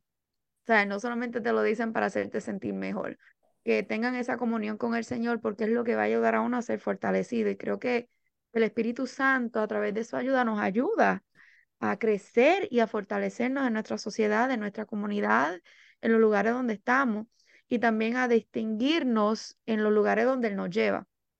Algo que también he aprendido a través de los años es que a veces uno se pregunta por qué el Señor me trajo este trabajo ahora que estamos grandes, ¿verdad? ¿Por qué yo estoy en este trabajo? Si he querido salir a otro trabajo, he querido buscar otro trabajo y el Señor me cierra las puertas en otro lugar. Y yo he aprendido que a veces Dios me tiene ahí porque hay alguien que necesita ver mi testimonio, escuchar lo que yo tengo que decir o cuentan con mis oraciones. Y para Dios es mucho más importante un alma para Cristo que mi felicidad en un empleo. Entonces, yo meditaba en lo que, en la experiencia de Abraham, ¿verdad? Con, con Jehová cuando eh, iba, iba, a llegar la destrucción de Sodoma y Gomorra, que le entra en una negociación con Dios. Y si hay X cantidad, y si hay esta cantidad, y si hay esta cantidad, y vemos que no había. ¿Y qué tal si nosotros somos la cantidad que se necesita fijamente para Dios no destruir una comunidad, una nación, o un pueblo, o un trabajo? que yo trabajo eh, actualmente en, en the ghetto, like I work in a ghetto. Entonces, al lado de nosotros, eh, mi hermana también trabaja allí, yeah, I work in the hood. Al lado, alrededor de nosotros, tiroteo, yo veo de todo, ¿ok? Y mira que han pasado situaciones, mientras incluso yo trabajando en el building, han pasado situaciones que, que son espeluznantes, pero nada, mientras estamos nosotros en ese edificio, nada ha pasado. Han habido tiroteos afuera, gang, gang, related issues, de todo. Y cuando voy a salir, yo, yo ni sabía que esto estaba pasando porque Dios nos protege. A saberme Dios, si no hubieran siervos del Señor en ese momento, en ese edificio, la masacre de las cosas que pudieran estar pasando. Lo mismo yo le puedo, yo sé que ustedes pueden testificar lo mismo, de cuántas cosas Dios ha librado nos ha librado en las escuelas, nos ha librado en nuestros trabajos, en nuestras comunidades, porque hay un hijo de Dios presente en ese lugar. ¿Sabe? Eso es muy importante, es un privilegio que Dios nos da a nosotros. Amen. And you touched on something important, o sea, hablaste sobre la comunidad, Y ese apoyo. Y algo que yo, eh, aún en estos días, estaba hablando con mi esposo y le decía que hay veces que es difícil hacer amigos. ¿verdad? A veces es difícil hacer amigos y quisiera eh, acknowledge una pregunta de uno de los oyentes, ¿verdad? Que se relaciona con eso de la comunidad, donde pregunta, ¿qué clase de actividades puede hacer la iglesia para fortalecer la fe y hacer conexiones con otros jóvenes cristianos? La pastora Ángela. Amén. Este, bueno, Primero que nada, en esa, en esa pregunta, yo creo, en, nosotros hemos implementado en, en algunos de nuestros distritos eh, lo que se llaman, lo, lo que aquí se le conoce como sociales. Son actividades entre los jóvenes, son grupos pequeños, donde este, por lo menos los testimonios que hemos escuchado ha sido, han, traído buenos resultados jóvenes que usualmente no, se no, hablaban, no, uno los veía, ¿verdad? Como que eh, aparte ya se relacionan, ya hablan, ya se comunican, han creado amistades aún dentro de sus propias iglesias que en otro momento pues no, no surgían. Entonces, yo creo que especialmente con los jóvenes pues es un grupo que pudiéramos decir que pensamos que sabemos cómo manejarlo, pero dependiendo de la edad, es son mundos completamente diferentes. Entonces, para ellos, ¿verdad? Pues poder, para poder llegar a los jóvenes eh, cristianos, eh, yo creo que hay que, hay que, tenemos que básicamente es tener una visión, primeramente, qué es lo que se quiere lograr. Y segundo, cuál es el propósito. Porque eh, yo también me he dado cuenta, ¿verdad? Que cuando uno está en un lugar y está lleno de gente, tú puedes estar rodeado de gente y sentirte completamente solo. No es lo mismo tú llegar a la iglesia y que, que llegaste y cinco, diez jóvenes están ahí ya, te vieron y rápido fueron a saludarte, te entablaron conversación, están estudiando, ¿verdad? Están en el estudio bíblico juntos o están en el culto de oración juntos, tienen cosas en común que van y dialogan. A tú llegar y sentirte como que tú no encajas, como hablaba ahorita Manuela, como que tú no encajas. Entonces, en cuanto a, las actividades, pues para nosotros poder lograr una unanimidad espiritual, en un culto y que todo el mundo esté, como uno dice, en el mismo sentir. Nosotros hemos, a nosotros nos ha funcionado estos sociales. Estos sociales no es nada lujoso ni nada fancy. Eh, por ejemplo, un get together entre los jóvenes, cada quien trae un plato, algo de comer, una picadera, se hace algún tipo de juego con, con un propósito, por ejemplo, este, las introducciones de cada uno, buscando qué cosas tienen en común, conociéndose ¿verdad? Son actividades que usualmente realizamos para romper el hielo entre jóvenes que nunca han compartido juntos. Entonces, yo creo que esas actividades donde ellos pueden relacionarse y conocerse eh, y encontrar jóvenes, ver que ellos no son los únicos, ver que hay jóvenes también en, en, la iglesia, en, la iglesia de, X ciudad o de la misma zona o de donde sea, ¿verdad? De la misma iglesia, por sí, que tienen cosas en común y que puede, que no solamente es para este, pasar un tiempo, un rato juntos, compartir, sino que también viene siendo un soporte espiritual. Porque si es verdad, es algo que decía este, la pastora Natacha, que uno se a veces como que se hace difícil conseguir amigos que, con los que uno se pueda relacionar. Aparte del hecho, del, del hecho pues de, de la, del privilegio que tenemos de estar en el ministerio, pero de por sí, en el aspecto espiritual, o sea, con, ¿de qué, qué, qué, me puede decir una persona que no es cristiana? Que yo vaya, que yo vaya y le cuente un problema, una prueba que yo estoy pasando. No se va a sentar, a lo mejor me va a escuchar, pero se va a volver un ocho, o sea, no va a entender absolutamente nada de lo que yo le estoy diciendo. Entonces, para que haya, para que especialmente la juventud, ¿verdad? Este, que está en esa, en esa etapa de crecimiento, pues una, alguna actividad social donde los jóvenes puedan incorporarse, conocerse, este, compartir, ¿verdad? Pensamiento, eh, cosas en común, a veces hasta con, con, el hecho de saber que son del mismo país, pues ya encajaron, ya crearon como una conexión y ya, mira, y de dónde tú eres y de qué parte tú eres, y, y así comienzan, pero están en la misma iglesia y muchas veces no se conocen. Amén. Amén, amén. Yo le doy gracias al Señor por las amistades que Él ha puesto en, en mi vida, porque han sido de gran bendición y para aquellos jóvenes, ¿verdad? Que tal vez se sienten solo o no saben cómo hacer amigos. Nosotros hablamos mucho de la oración. Pray about it. Señor, introdúceme, pon personas en mi vida, en mi camino que van a ser de bendición. Y el Señor lo hará. Y ya para ir cerrando este, este tema, ¿verdad? Yo quisiera escuchar de la pastora Emanuela. Cuando se trata de tu fe, ¿cómo ha contribuido la fe en tu sentido de propósito y significado en la vida? Uy, yo creo que a mí me ha tocado agarrarme de la fe.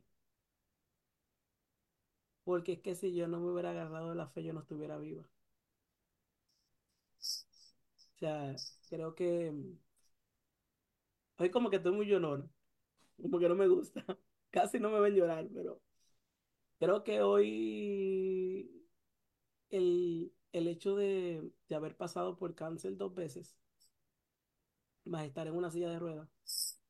Hoy de hecho me tocó escribir un essay y preguntaban con qué libro uno se, se conectaba. Y yo decía que yo me conectaba con Job porque yo veía que prueba tras prueba y tras prueba y tras prueba, y él, y él sí, su humanidad estaba ahí, pero su confianza, su fe sobrepasaba la humanidad que él tenía.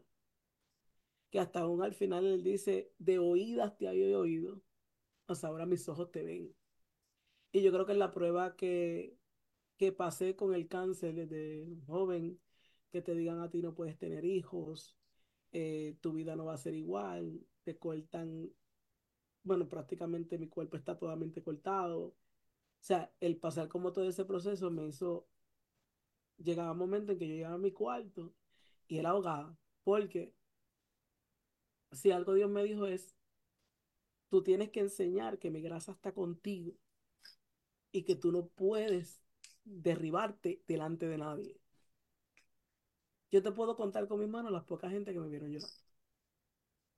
Y fueron gente personal mía. Y tampoco nunca totalmente le abría a todo el mundo, ya después pasando los años, lo que yo estaba sintiendo en ese momento. Porque hasta esa altura nadie la sabía. Y en mi cuarto yo tenía a Satanás en mi oído, diciéndome, mira el Dios que tú le sirves, le eres tan fiel y no vas a tener hijos. Le eres tan fiel y te han cortado el cuerpo. Y yo me acuerdo que, que la única canción que llegaba, el rey me mandó a llamar. No importa. Mefibosé llegó lisiado y el rey lo mandó a llamar a la mesa y lo vistió de ropa nuevas. Y yo creo que fue el confiar en la palabra del Señor. Porque si algo Dios me dijo cuando iba a entrar aquí a Estados Unidos era, tú vas a llorar mucho, pero yo voy a estar contigo. Pero yo no entendía esas palabras y no entendía cuán grande era en el momento de yo pasar esos momentos que ahí están todos los muchachos, o sea, era riéndome, era chelchando y, y nadie sabía la batalla que yo estaba teniendo adentro. Y cómo llegaba un momento en que yo sentía que no podía respirar. Pero en esos momentos llegaba Dios y su mano. Y yo sentía que todo volvía a la normalidad. Y yo creo que si no me hubiera agarrado de la fe, yo no pudiera estar aquí sentada. Porque había momentos en que decía, mi humanidad me decía, mira, déjalo todo y sal corriendo y olvídate de todo. Mátate. Que ya con que tú te mueras, ya todo termina. Pero eso es lo que le hace ver el enemigo. Porque a la hora que tú te mueras, vas a ver un infierno. Vas a ver algo más que el enemigo no te lo quiere decir. Claro, a él le conviene que tú te mates. Y por eso mucha gente decide y coge las decisiones equivocadas. Yo tenía gente que me preguntaba, que me decía de todo, y yo decía, Dios mío, ¿en qué mente están los mismos cristianos que no están entendiendo que la gloria de Dios se va a manifestar? Y a mí me tocaba repetírmelo veces, la gloria de Dios se va a manifestar en tu vida y no importa, Dios te dijo que tú vas a hacer la carnada y tú vas a hacer la carnada y muchos van a llegar a Dios, pero tú te vas a mantener. Me tocaba predicarme. O sea, porque nadie sabía cómo entrarme. Al yo ser muy introvertida, muy presentada, o sea, siempre ser yo, eh, era muy difícil que alguien pudiera aconsejarme. Y el único que me aconsejaba en cada momento era Dios. Era que en ese momento me abrazaba. Y cuando yo tenía que subir esa escalera, porque no la podía subir con mis piernas, tenía que subirla sentada, era Dios que me decía, yo te estoy dando la fuerza para que otros que van a pasar peor que tú entiendan que llegando a la casa de Dios van a sentir el confort, la fuerza y la fortaleza que solamente yo doy. Y yo creo que esa fue la fe que Dios me dio. Una fe inquebrantable. Y creo que en un momento muy difícil de mi vida el Señor me dio ese tema. Y creo que prediqué en uno de juventud. Una fe inquebrantable. Porque esa fe que no se quiebra es la que nos sostiene, que es Dios. No la que nosotros creamos, sino la de donde nos agarramos, del creador de la fe. Y es creerle a Dios donde en ese momento oscuro, porque si algo marcó la vida fue ese mensaje de Ortega, es que en esa oscuridad era Dios que me mantenía cubierto. Y yo creo que hasta ese mensaje pude entender la oscuridad de Dios, pero creyéndole en todo momento. Y a veces me dicen loca, pero es que esa fe inquebrantable fue la que Dios me dio para yo hacer la voluntad de Él, aunque nadie la quiera hacer. Y creo que por hoy, por hoy, puedo caminar por eso. Por esa fe inquebrantable. Amén. Mm, mm, mm. No tanto silencio. Es que quedamos nosotras impresionadas con ese testimonio. De verdad que mi fe subió en estos momentos. Porque siempre que escucho lo que Dios ha hecho en la vida de Manuela, de verdad que I'm always in awe of the grace of God y todo lo que Dios hace. Así que, Emma, hacia adelante en el Señor, sabes que te queremos mucho. También a ustedes. Amén. Bueno, tenemos una pregunta de, los oyentes que me encantaría que, estas hermosas damas contestaran todos juntos. Dice, ¿qué pensamos sobre el rechazo de los jóvenes hacia los estándares de la modestia o de modestia? ¿Qué ustedes piensan sobre esto? Wow. Una pregunta controversial. Uh, un poquito, como dicen los muchachos en spicy. ¿Qué ustedes creen sobre este rechazo que se ha vuelto una moda? Donde, eh, bueno, en cierto, eh, yo, yo tengo que, yo voy a dar un poquito de mi, de mi punto de vista. Creo que a cierto punto sí es un rechazo, pero creo que en los últimos años o en los últimos meses he visto como un resurge de modestia. Ahora tiendas que puedes comprar ropa eh, adecuada, he visto como ahora está de moda los vestidos, he visto que está de moda a comprar falda. Yo recuerdo que cuando yo me criaba eso era una imposibilidad conseguir vestido, conseguir falda, conseguir ropa cristiana. Uno iba a la tienda y lo único que había eran mini skirts o belly shirts y todas estas cosas. Y ropa adecuada para nosotras y cosas adecuadas, pues no había, no había mucha selección. Ahora, pues yo veo que no nos entra un montón de estas páginas, las cuales no vamos a anunciar, ya que no nos van a dar ningún tipo de promo.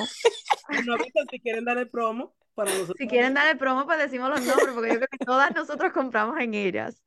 Y hay de todas tallas, de todos los estilos, muy bonitos, muchas opciones que cuando yo me criaba no habían. So, en cierto punto sí entiendo que haya habido un cambio, pero sí entiendo la pregunta de, de la oyente porque veo también que es, es popular rechazar esa idea. So, ¿Qué ustedes piensan en referencia a esto? Bueno, yo pienso, Dale, Manuela. Dale, dale, Natacha, adentro. Dele, dele, dele. Dale. One, two, three, me. Ok, dale. Red light, green light, one, two, three. Um, yo pienso que si alguien está luchando con eso, es como un, síntoma de algo un poquito más profundo. Porque cuando el Señor comienza a obrar en tu vida, uno naturalmente siente la necesidad de cubrirse, siente necesidad de, de vivir en santidad, ¿verdad? Interior y exterior. Eso es algo que pasa naturalmente cuando, cuando el Señor comienza a tratar con las personas. So, si alguien está luchando con eso, yo me enfocaría más en, tratar de que se, como entender el, el the root cause hay ciertas cosas tal vez en la vida de esa persona que el Señor tiene que obrar, porque yo te prometo que cuando el Señor obra en eso, las cosas del mundo no te van a traer. Ahora, tiene que ver una diferencia entre el mundo y la iglesia. Y ahora yo estoy hablando de la santidad externa. La interna y externa son igual importantes para la santidad externa, ¿verdad? Tiene que ver una diferencia.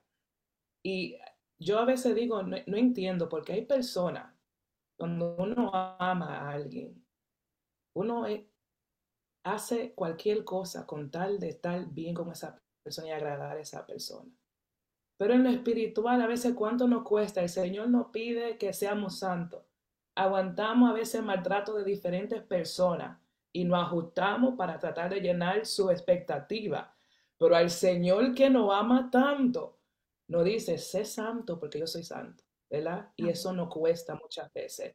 Eso de la diferencia, hace muchos años atrás, yo estaba en la guagua, yo no, yo no manejaba en esos tiempos. Y me acuerdo que un muchacho me dice, ¿tú eres cristiana? Y yo, amén, Dios, Dios te bendiga. Y él me comienza a decir, yo soy cristiano también. A mí me invitan a predicar. Mira, una persona, no lo voy a describir, pero no parecía cristiano. Y me dio su resumen. Y el Señor me usa, y mira yo esto y lo otro, y yo, y yo, y yo, y yo, y yo. Y yo, Y, antes de que llegara mi, mi, mi parada, yo le dije, tú sabías que yo era cristiana, ¿verdad? Sí, eso se ve. Bueno, yo nunca había sabido que tú eres cristiano. y, me fui. Mic drop. Hashtag mic drop. drop ¿Por qué? Porque tiene que haber una diferencia entre el mundo y la iglesia. So, ese rechazo viene de algo un poquito más profundo. Ora al Señor que, que ponga ese querer como el hacer. Amén. Yo creo que también viene de, de nuestra experiencia con Dios. O sea, todos en algún momento de nosotros, de nuestra vida, quisimos usar pantalones, los usamos, todos en algún momento nos vimos en esa situación. Pero como volvemos y decimos, lo que se nos enseñó desde pequeño, instruye al niño en su camino y aun cuando fuere viejo no se apartará de él. Esas palabras quedaron ahí. Y yo creo que esas palabras fue la que hicieron que nosotros pudiéramos eh, entender y orarle al Señor.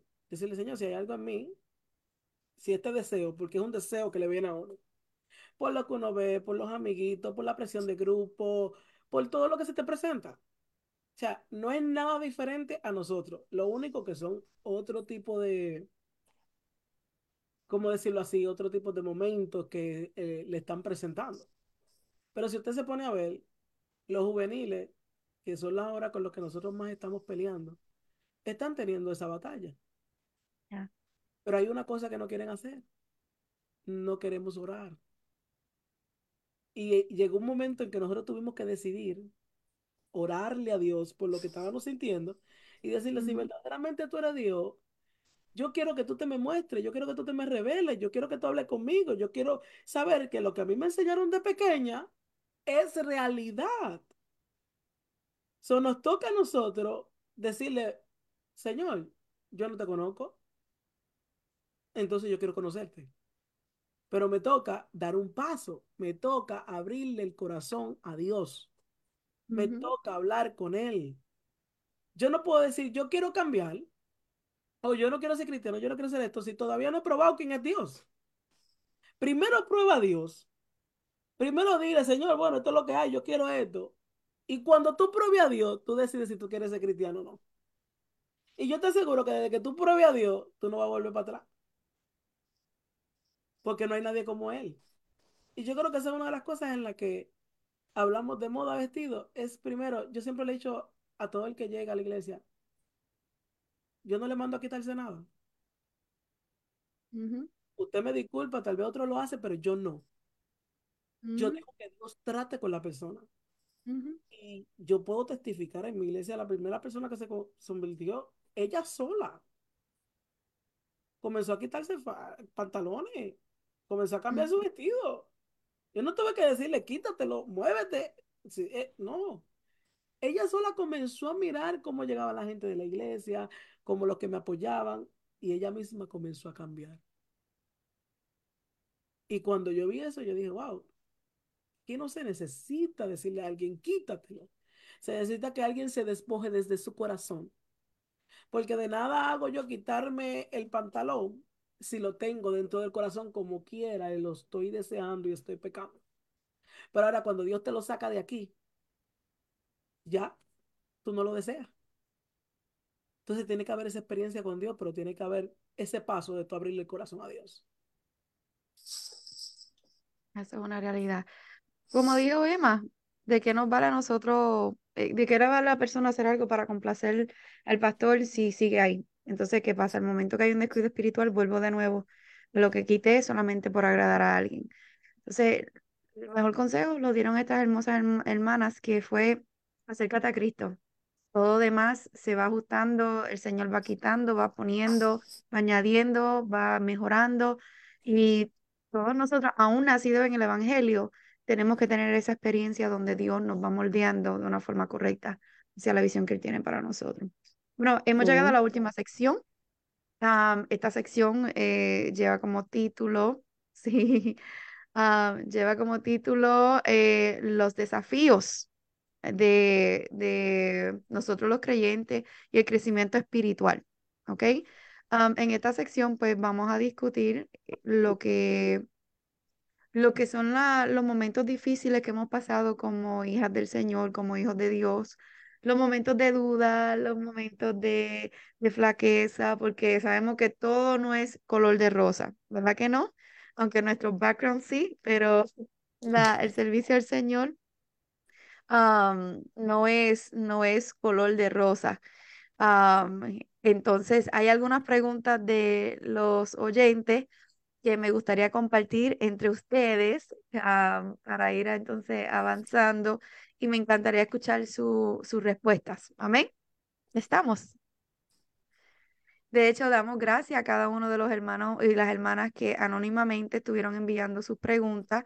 Eh, para nosotros es un gozo poder contestárselas y hacerle eh, compartir, ¿verdad? Nuestras experiencias también esperamos que les sean de apoyo. Bueno, la primera pregunta es, como cristianas, especialmente como mujeres, ¿cómo puede lidiar una joven con las críticas de la sociedad especialmente en la iglesia, para no caer en lo que es un bajón espiritualmente hablando y caer en algo aún más profundo como la depresión. Eh, ¿Quién quisiera contestar esta pregunta? Creo que Ángela, que fue la última que nos habló. Bueno, este, yo creo que primeramente la presión de la, de la sociedad es algo que no va a desaparecer y es una realidad que ha estado, está y continuará estando, porque es uno de los de las tácticas, ¿verdad? Eh, que el enemigo usa. Cuando él logra llegar a la parte vulnerable de una persona, en este caso de la mujer, pues ya es como que toma el control porque la parte vulnerable es esa parte delicada, es esa parte que es lo más sensible. Entonces, eh, en el caso, en el caso de, la mujer, yo creo que si hay algo que uno que llevamos trabajando con, con las jóvenes, especialmente en distintas ocasiones, es cómo, cómo Dios te ve. ¿Qué opinión tiene Dios de ti? De acuerdo a la palabra, ¿quién dice la palabra que eres tú. Y cuando tú te comienzas a ver de la manera que Dios te ve, lo que dice el mundo o lo que deje de decir, a ti te da igual. Porque es como dicen, ¿verdad? Dice el dicho, o sea, si lo haces bien y si no también, te, te, van a criticar igual. Si haces las cosas de una manera, van a hablar, y si no las haces de esa manera, también van a hablar. Entonces, cuando tú comienzas a mirarte desde la perspectiva de Dios, a la luz de la palabra, todos los conceptos que el mundo quiera traer, todas las perspectivas, toda la e, el concepto que el, el mundo quiere tratar de influenciar en ti para hacerte cambiar y hacerte ver como todas las demás, se van al piso. Porque ya ahora tú te estás viendo bajo la perspectiva de Dios, que al final del día es la única que importa.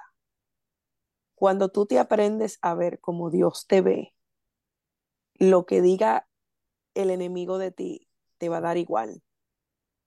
Por eso es que llega, y, voy a entrar un poquitito en la pregunta que acabamos de cerrar, que llega el punto que cuando tú tienes una experiencia con Dios, Dios te cambia de tal manera que tú comienzas a ser otra persona, o sea, eres una nueva criatura, dice la palabra. Y ese proceso es un proceso este, ¿verdad? Progresivo. Eso no pasa de la noche a la mañana. Y donde hay un problema, donde, donde se puede, ¿verdad? Filtrar la depresión, la baja autoestima, los pensamientos de, que, yo no, de que yo no me veo bien, o, o yo soy fea, o yo soy esto, yo soy lo otro. Todo eso son, se va filtrando cuando tú no te estás viendo como Dios te ve y tú no te ves como Dios te ve cuando no has logrado tener o alcanzar una comunión y una armonía con Dios que se logra cuando tú tienes una experiencia. Sea, todo tiene como que está conectado. Y llega el punto donde lo que antes te llamaba la atención y lo que te hacía sentir bien, ya no te interesa, tú pierdes el interés. Y escuché hace muchos años esta corta, este, ¿verdad? Anécdota o reflexión, no sé cómo le digan, que decía, había un predicador y alguien se levantó y le cuestionó, ¿por qué yo no puedo usar esto? ¿Por qué yo no puedo usar lo otro? Si eso no es nada, eso a mí no me hace nada. Y el predicador le dijo, si eso no es nada, ¿por qué te cuesta tanto dejarlo? Y cuando tú, tú analizas eso, llega el punto de la pastora Natacha. Hay algo más adentro que se está camuflajeando por eso que te llama la atención. sea, y todo va conectado. La experiencia con Dios tiene mucho que ver de la manera que tú te vas a ver. Si a lo mejor eras una persona que en el mundo o cuando no tenías al Señor vivías acomplejado, vivías en depresión, vivías con baja autoestima, vivías con este, tristeza porque no eres como los demás, etcétera, porque no te puedes vestir como los demás y todo eso, eso se convierte en una carga cuando no tienes una experiencia con Dios. Pero cuando ya Dios verdaderamente trata contigo y, se te revela y tú entiendes y llega el punto donde tú le dejas, tú, te deja de interesar eso, no va a ser una carga ponerte una falda. No va a ser una, no lo vas a sentir como una obligación. Lo vas a sentir como algo que ya es parte tuya. Cuando ya a ti no te llama la atención las cosas, tú te, está, tú te vas a dar cuenta de, de la cercanía que tú tienes a Dios. Obviamente en este caso estamos hablando de, de la santidad externa, pero también involucra la interna porque hay cosas que no se ven, pero están en el corazón. Entonces, para los estándares de la sociedad hoy en día están totalmente corruptos. ¿Por qué yo voy a fijar mi vida y voy a tratar de vivir una vida de acuerdo a los estándares de una sociedad que no tiene a Dios? Que los principios bíblicos es, los botaron por la ventana hace años. Yo tengo que regir mi vida y la manera en que yo me veo de acuerdo a lo que dice Dios de mí. Amén. Amén. Mientras la pastora Ángela hablaba, y pensaba en la, pregunta, específicamente la, la, parte última de esa pregunta de cómo no caer en un tipo de depresión, ¿verdad? Le voy a decir, y eso tal vez sería para otro, para otro, otro, otro tema, pero para aquella persona que está luchando con eso, cuando te sientes de esa manera, resiste la tentación de aislarte específicamente de Dios y de la iglesia. Amén. Porque mientras automáticamente cuando uno comienza a sentirse así, lo primero es que we shut down y no aislamos y ahí comienza el enemigo a trabajar y a trabajar y a susurrar y a, y a bajar tu autoestima, ¿verdad? So, en ese momento, identifica, this is a setup. Y esos son sentimientos que son reales. You know, yo, yo pasé por un momento hace muchos años de atrás y gracias a Dios yo salí de ese, el Señor me dio la victoria.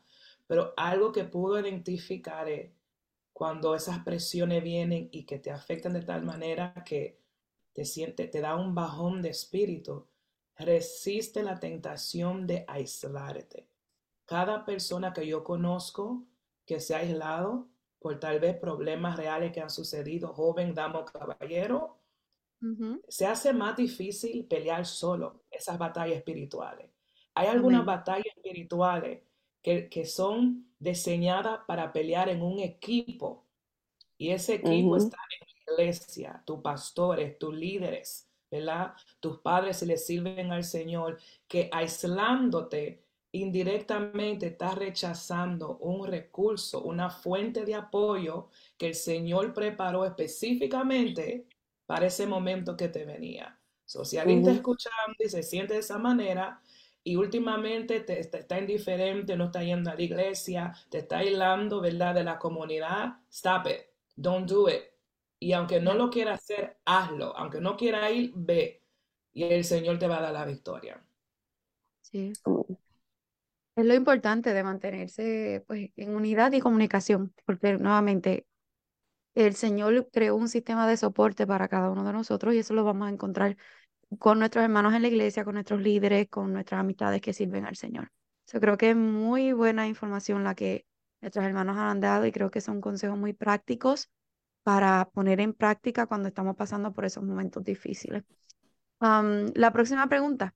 ¿Cómo se puede manejar siendo joven cristiana y enfrentar expectativas sociales? Creo que va más o menos a la par a la pregunta que acabamos de contestar ahora. Pero, Manuela, Manuela, dígame, ¿qué usted piensa? Bueno, las expectativas sociales, vamos más o menos en el mismo tema. Yo creo que me, Natacha me trajo a memoria un episodio de mi vida en el que realmente estaba fuera de serie. O sea, dije, voy a dejar la iglesia. Y ya estaba entrando en el mundo, en ponerme los pantalones, me a la discoteca, pero no dejaba de ir a la iglesia. Hacía todo, pero no dejaba de llegar allá. Y como que llegó un momento en que comencé a aislarme. Y entre ese aislarme, yo cuidaba a unos niños. Y en eso el Satanás comenzó a hablarme. Y me decía, mátate y mátalos a ellos. Mátate y mátalos a ellos. Y sentí esa voz constante y sonante. Y mira si Dios es tan bueno que en ese momento Él me dijo, escríbele a tu pastora. Y yo comencé, cogí un papel y comencé a escribir. Usted sabe que cuando usted tiene como más de 10 niños, 9 niños ahí dentro, usted sabe que la casa nunca está tranquila. Pero por algún momento de Dios, había en la casa silencio. Y yo estaba como ida. La cuestión es que los papás llegaron temprano, lo que nunca en la vida. Yo salí, pero mis pasos llegaron a la iglesia. Y yo entré a la iglesia, literalmente le di la carta a la pastora, me senté como un zombie. Yo literalmente me acuerdo como que estaba ida, como si tuviera un trance. Y, y la pastora no sé en qué momento leyó la carta. Lo que sé es que llegó alguien que no era el que iba a predicar. Él venía de otro país, nadie sabía. Llegó ese hombre y le dieron para predicar. Y cuando se termina el mensaje me dice, eh, Manuela, la pastora dice que pase, que Dios tiene palabra para ti. Y paso. Oran por todo el mundo menos por mí. Y yo me volteé y dije, entonces yo no te creo. Porque no entiendo. Y me senté y una computadora me fue a buscar. Y ese hombre me pregunta, oye, ¿por qué tú quieres que yo ore? Y uno sabe, rebeldía, tú no eres el hijo de Dios, usted sabe. Y ese momento él comenzó a orar y comenzó a traerme una palabra desde mi niñez, de lo que Dios solamente Dios y yo habíamos hablado hasta ese momento. Y es ahí donde cuando uno puede realmente conocer a Dios. Si yo no hubiera seguido yendo a la iglesia, tal vez yo no estaría aquí. Y tal vez estuviera muerta hace tiempo. Y por el constante que a veces la gente me decía, pero tú eres hipócrita porque toda la iglesia no. Yo no soy hipócrita porque yo no me estoy parando en el altar a decir que vivo cuando estoy muerta. Yo estoy llegando a la casa de refugio donde en algún momento una palabra me va a cambiar. Y yo se lo decía a la muchacha. O sea, yo había desatado una palabra sobre mi vida que era el mismo Dios que me la estaba haciendo decir. Y yo creo que en ese momento lo que queda es confiar. Y la gente nos dice, o sea, ¿por qué buscamos tanto a los jóvenes? ¿Por qué empujamos tanto? Y los jóvenes a veces se cansan de nosotros, pero es que nosotros vivimos eso. Yo le digo, ustedes se van a cansar de mí, pero no me importa. Yo voy a seguir con la misma cantaleta y con la misma cantaleta porque yo sé lo que Dios tiene contigo, tú no lo puedes ver ahora. Yo en aquel momento no lo podía ver. Mi pastora sí lo podía ver. Y me decía, Manuela, estás descuidada, Manuela no estás orando. Y yo, no, no, yo estoy bien, yo estoy bien. Y todo, yo estoy bien, yo estoy bien. Pero no estamos bien, porque no estamos siendo sinceros. Oye, hay momentos que hay que decir, no, estoy mal estoy cansada, no quiero hacer nada. Hay momentos que uno le dice a Ángela, yo voy a coger un sabático, déjenme tranquila, no me molesten. Somos humanos. Porque todo el mundo nos ve con la corona, ay, que ella es pastor. No, somos humanos. A veces cogemos sabáticos y tenemos que meternos en retiro y decir, Señor, ayúdame. Y llega ese momento en que Dios llega, te abraza, te da la fuerza y tú continúas. Pero como jóvenes a veces es difícil el yo identificar cuando no tengo una experiencia con Dios. Entonces, es ahí donde tenemos que llegar. En pedirle al Señor y ser sincero. Simplemente tú no entiendes nada. Sé sincero con Dios y Él te va a ayudar. Así es. Tanto. Así. Yo creo que hay un nuevo hashtag, hashtag sabático, ¿verdad? qué, qué lindas palabras y qué hermoso consejo de parte de la hermana Emanuela. Eh, la próxima pregunta. ¿Cómo puede superar o salir adelante alguien de un evento traumático y doloroso? That's a good question. Wow. ¿Cómo superamos un trauma o algo doloroso como hijos de Dios? Creyendo en Dios. Mm, amén. ¿Sabe por qué creyendo en Dios? Que en el momento en que nadie podía darme una palabra, me tocó confiar a ciegas Mm. en Dios.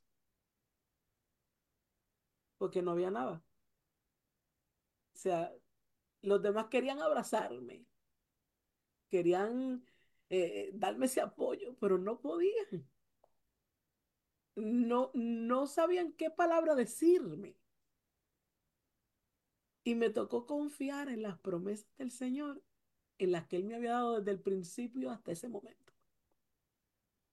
Recordarlas una a una y confiar que las que ya se habían hecho y las que iban a venir iban a seguir haciendo algo mejor de mí. Que lo que ese proceso que yo estaba pasando me iba a llevar a ser una mejor versión de mí, pero en las manos de Él. Yo creo que cada una tiene algo diferente. Cada una sabe cómo agarrar a Dios de su forma. Y yo creo que esa fue la que me tocó a mí. Pasé un proceso de, de entre medios de cáncer de, de amar algo que Dios te lo quería quitar. Y ese amar para mí fue un proceso muy difícil. El que Dios me quitara esos sentimientos. Y muchas veces nos encontramos ahí, amando algo que Dios me lo quiere quitar. Porque te quiere usar y porque quiere trabajar contigo. Y yo creo que fue duro el yo poder entregar eso hasta el punto de deslizarme las manos de Dios y decir, ya, voy a hacer tu voluntad. Y yo creo que en ese proceso Dios trabajó conmigo y me dejó saber, tienes que entregármelo todo. Porque muchas veces como jóvenes queremos entregar simplemente una parte y queremos que la otra no nos las toquen. Pero con Dios es todo o es nada. Yo creo que ese entregar de uno es el que va a definir qué camino tú vas a coger. Amén.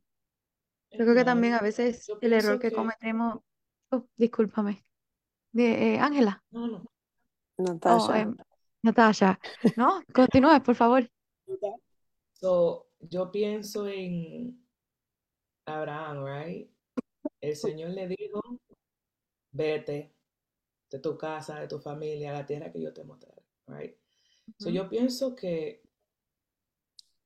uno tiene que, cuando hablamos de fe, uno tiene que amar a Dios. Amar a Dios es también creer. ¿Qué, qué dice su palabra? Que Él conoce el fin desde el principio. Y todo lo que Dios permite, aunque no lo veamos en el momento, siempre los planes de Dios son, superan, superan la- la- nuestra expectativa. Yo sin entrar en, en- en mucho detalle, hubo un tiempo que yo quería algo y lloraba, Señor, Señor, por favor, y lloraba tanto que en mi mente era de Dios. Yo lo hice que era de Dios, pero no era de Dios, ¿verdad? Pero yo, mi fe era tan grande que yo, porque nosotros a veces we do that, we for, want to force things, right? En mi mente lloraba tanto que mira, y, y, y cuando se predicaba confirmación, ay santo, pero mentira.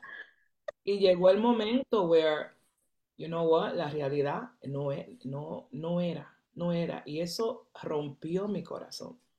Rompió mi corazón porque yo sentí que lloré tanto. Y, y en mi mente, eh, me- yo misma me daba mi propia confirmación. mi propia confirmación, ¿verdad? Pero, pero, a las jóvenes y los jóvenes, ¿verdad? Que están por ahí dándose su propia confirmación, you know, Dios habla, right? And ahora que, you know, I let that go, I let that go y el Señor me sanó y ya, whatever, I forgot about it. Gracias a Dios que eso no sucedió. Porque la vida que el Señor me ha dado ahora y las cosas que el Señor me ha experimentado, me, ha permitido experimentar, ¿verdad? disfrutar, yo no lo iba a conseguir si, si, si yo había tomado esa, ese camino, ¿verdad? Pero en ese momento Sí, my heart was broken porque yo tenía expectativa, yo tenía ya mi, mi, visión del futuro y cosas que yo quería hacer que no se dieron, pero confiando en el Señor, ¿verdad? sabiendo que sus planes son mejores, aunque en ese momento tal vez yo no, no lo sentía. Ahora que soy un poquito más adulta, que ya he madurado, que he crecido, puedo decir que uno tiene que confiar en el Señor y, esa confianza en el Señor te va a ayudar a superar esos momentos. Tal vez where your heart gets broken. Aunque your heart gets broken, el Señor se va a glorificar a través. Eso se va a convertir en tu testimonio. Y tal vez va a llegar un momento que diga, como yo estoy diciendo ahora, gracias a Dios que, que el Señor cerró esa puerta. Porque yo no puedo ver mi vida diferente a lo que el Señor ha hecho en mi vida ahora. Gracias a Dios que eso no funcionó. Gracias a Dios que eso no se dio porque le doy gracias al Señor por la vida que me ha dado en estos momentos. Así es. La cosa que a veces uno no entiende, ¿verdad? Que el momento son dolorosas, pero al final del cabo siempre todo obra para bien.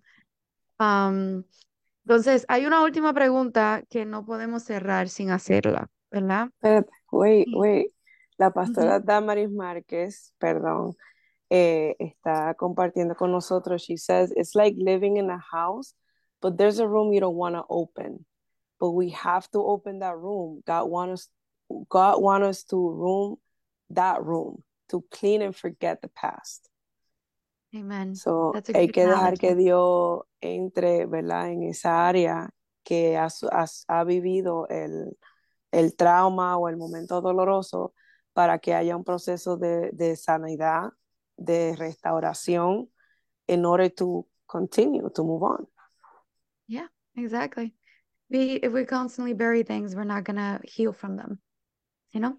A veces el proceso, el primer paso es en, eh, enfrentar el dolor para uno poder entonces superar todo lo que en algún momento dado nos quiso matar, pero que sobrevivimos con la gracia de Dios. Bueno, hablando de eso, de las cosas que sobrevivimos, la pregunta que todas hemos estado esperando, y es que una de las oyentes, específicamente para la pastora Ángela, Pregunta que cómo es posible uno manejar toda la responsabilidad de, ser pastora, líder en la iglesia, mamá, profesional, todo. Así que, hermana Ángela, cuéntenos su secreto, ¿cómo usted lo hace? Bueno, estoy pensando, estoy pensando en la respuesta de Samuel ahorita. Este. Dicen que coffee. Dice, bueno, el, el, café es parte de mi vida. Um, yo creo que primeramente um, Dios es like the number one answer. God is the, the number one answer. Eh, y ahí y entiendo que ha sido la, la, gracia de Dios y el apoyo, eh, no solamente de, bueno, primeramente de Dios, segundo de mi esposo, porque nos bandeamos, we're a team. Nos bandeamos cuando un día yo no tengo los niños, él los tiene, when I don't do something, he does it. En la iglesia especialmente, ya nosotros encontramos el, el ritmo que funciona para nosotros con los tres niños, con todos los appointments, con la escuela, con las tareas, con los estudios, con las predicaciones, con todas las actividades.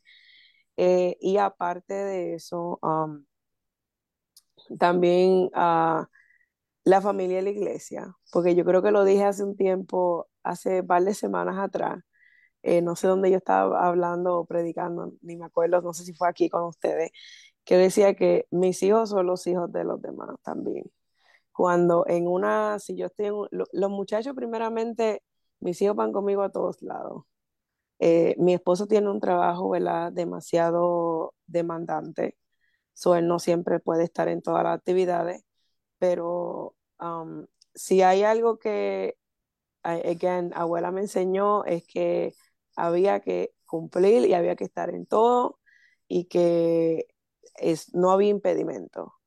So, ella siempre me cuenta que eh, abuela tuvo cuatro hijos y ella vivía cerca de la iglesia y ella me decía, él, yo tenía, yo me planificaba. So, I started doing that. Yo, yo, traba, yo trabajo y hago mi rutina diaria es un, un schedule. En el momento que yo estoy tarde en una, en una área, ya yo sé que el resto del día ya va tarde me atraso 15 minutos por la mañana, son 15 minutos que me va, I'm gonna be behind. Este, pero sí, eh, los muchachos de la iglesia, eh, las actividades de zona especialmente, me ayudan. Ya las niñas, ellas saben que vamos a una actividad de zona, me dice, me ya me preguntan hasta para qué iglesia vamos, que ya ya le tienen un nombre a cada iglesia, eso tengo que referirme, ¿verdad? Este, ya ya saben, llegaron a la iglesia, encontraron a fulana, fulana, usualmente son todas líderes. Este, y ya ya saben con quién sentarse, el niño a cualquiera de los músicos. Después que Aaron esté cerca de la batería y esté viendo al baterista, él es feliz. Así que pónmelo ahí al lado de la batería y él se queda tranquilo. Este, y que tenga su botella de leche, por cierto. Pero, del, ¿qué te puedo decir? Yo no tengo, um, por ejemplo, yo no tengo familia inmediata aquí. Alguien me preguntó, en la, yo creo que la pregunta eh, decía si if I have help, if I do everything alone. Bueno, en mi casa, no, en mi casa yo hago todo sola. Y con la ayuda de mi esposo cuando él no está trabajando, pero el trabajo, como les digo de él, pues demasiado demandante. Son 14 horas fuera de la casa, entonces yo no puedo esperar que él llegue de la casa a hacer algo, del trabajo, perdón, a hacer algo. Ya cuando llega del trabajo, los niños están ready para dormirse. Este, cuando él está aquí en la casa, pues sí, no, nos bandeamos, ¿verdad? Pero no, I don't have help eh, de la casa aquí como tal. Um, en la iglesia sí. Y lo, eh, es true, eh, él tiene su profesión, es pastor también, es esposo. Entonces, pues no, nos coordinamos. Yo creo que una planificación definitivamente con las cosas de la iglesia yo de la manera que yo lo veo, yo no lo veo como una carga. En el sentido, no, no que no sienta la carga por eso, sino que no lo veo como que por cumplir. Tú sabes que cuando tú tienes una responsabilidad y, y la, la haces por hacerla, porque tienes que hacerlo, tú lo haces y ya, pero yo soy feliz, yo creo que yo una vez me tiré por un campamento de jóvenes con los niños, este, me, he ido, me he ido a convenciones sola con ellos porque mi esposo no le han dado libre. O sea, son desafíos y uno como madre, las madres que estén ahí viendo, pues saben que uno está explotado, pero al final del día en la convención ahora mismo estábamos trabajando prensa y las niñas estaban ahí y ella me preguntaba, mami, I'm gonna see you work today y después estaban el resto del culto con, con, el papá en el culto y después volvían y ellas sabían por dónde entraban, por dónde salían, dónde podían, cuándo podían hablar, cuándo no.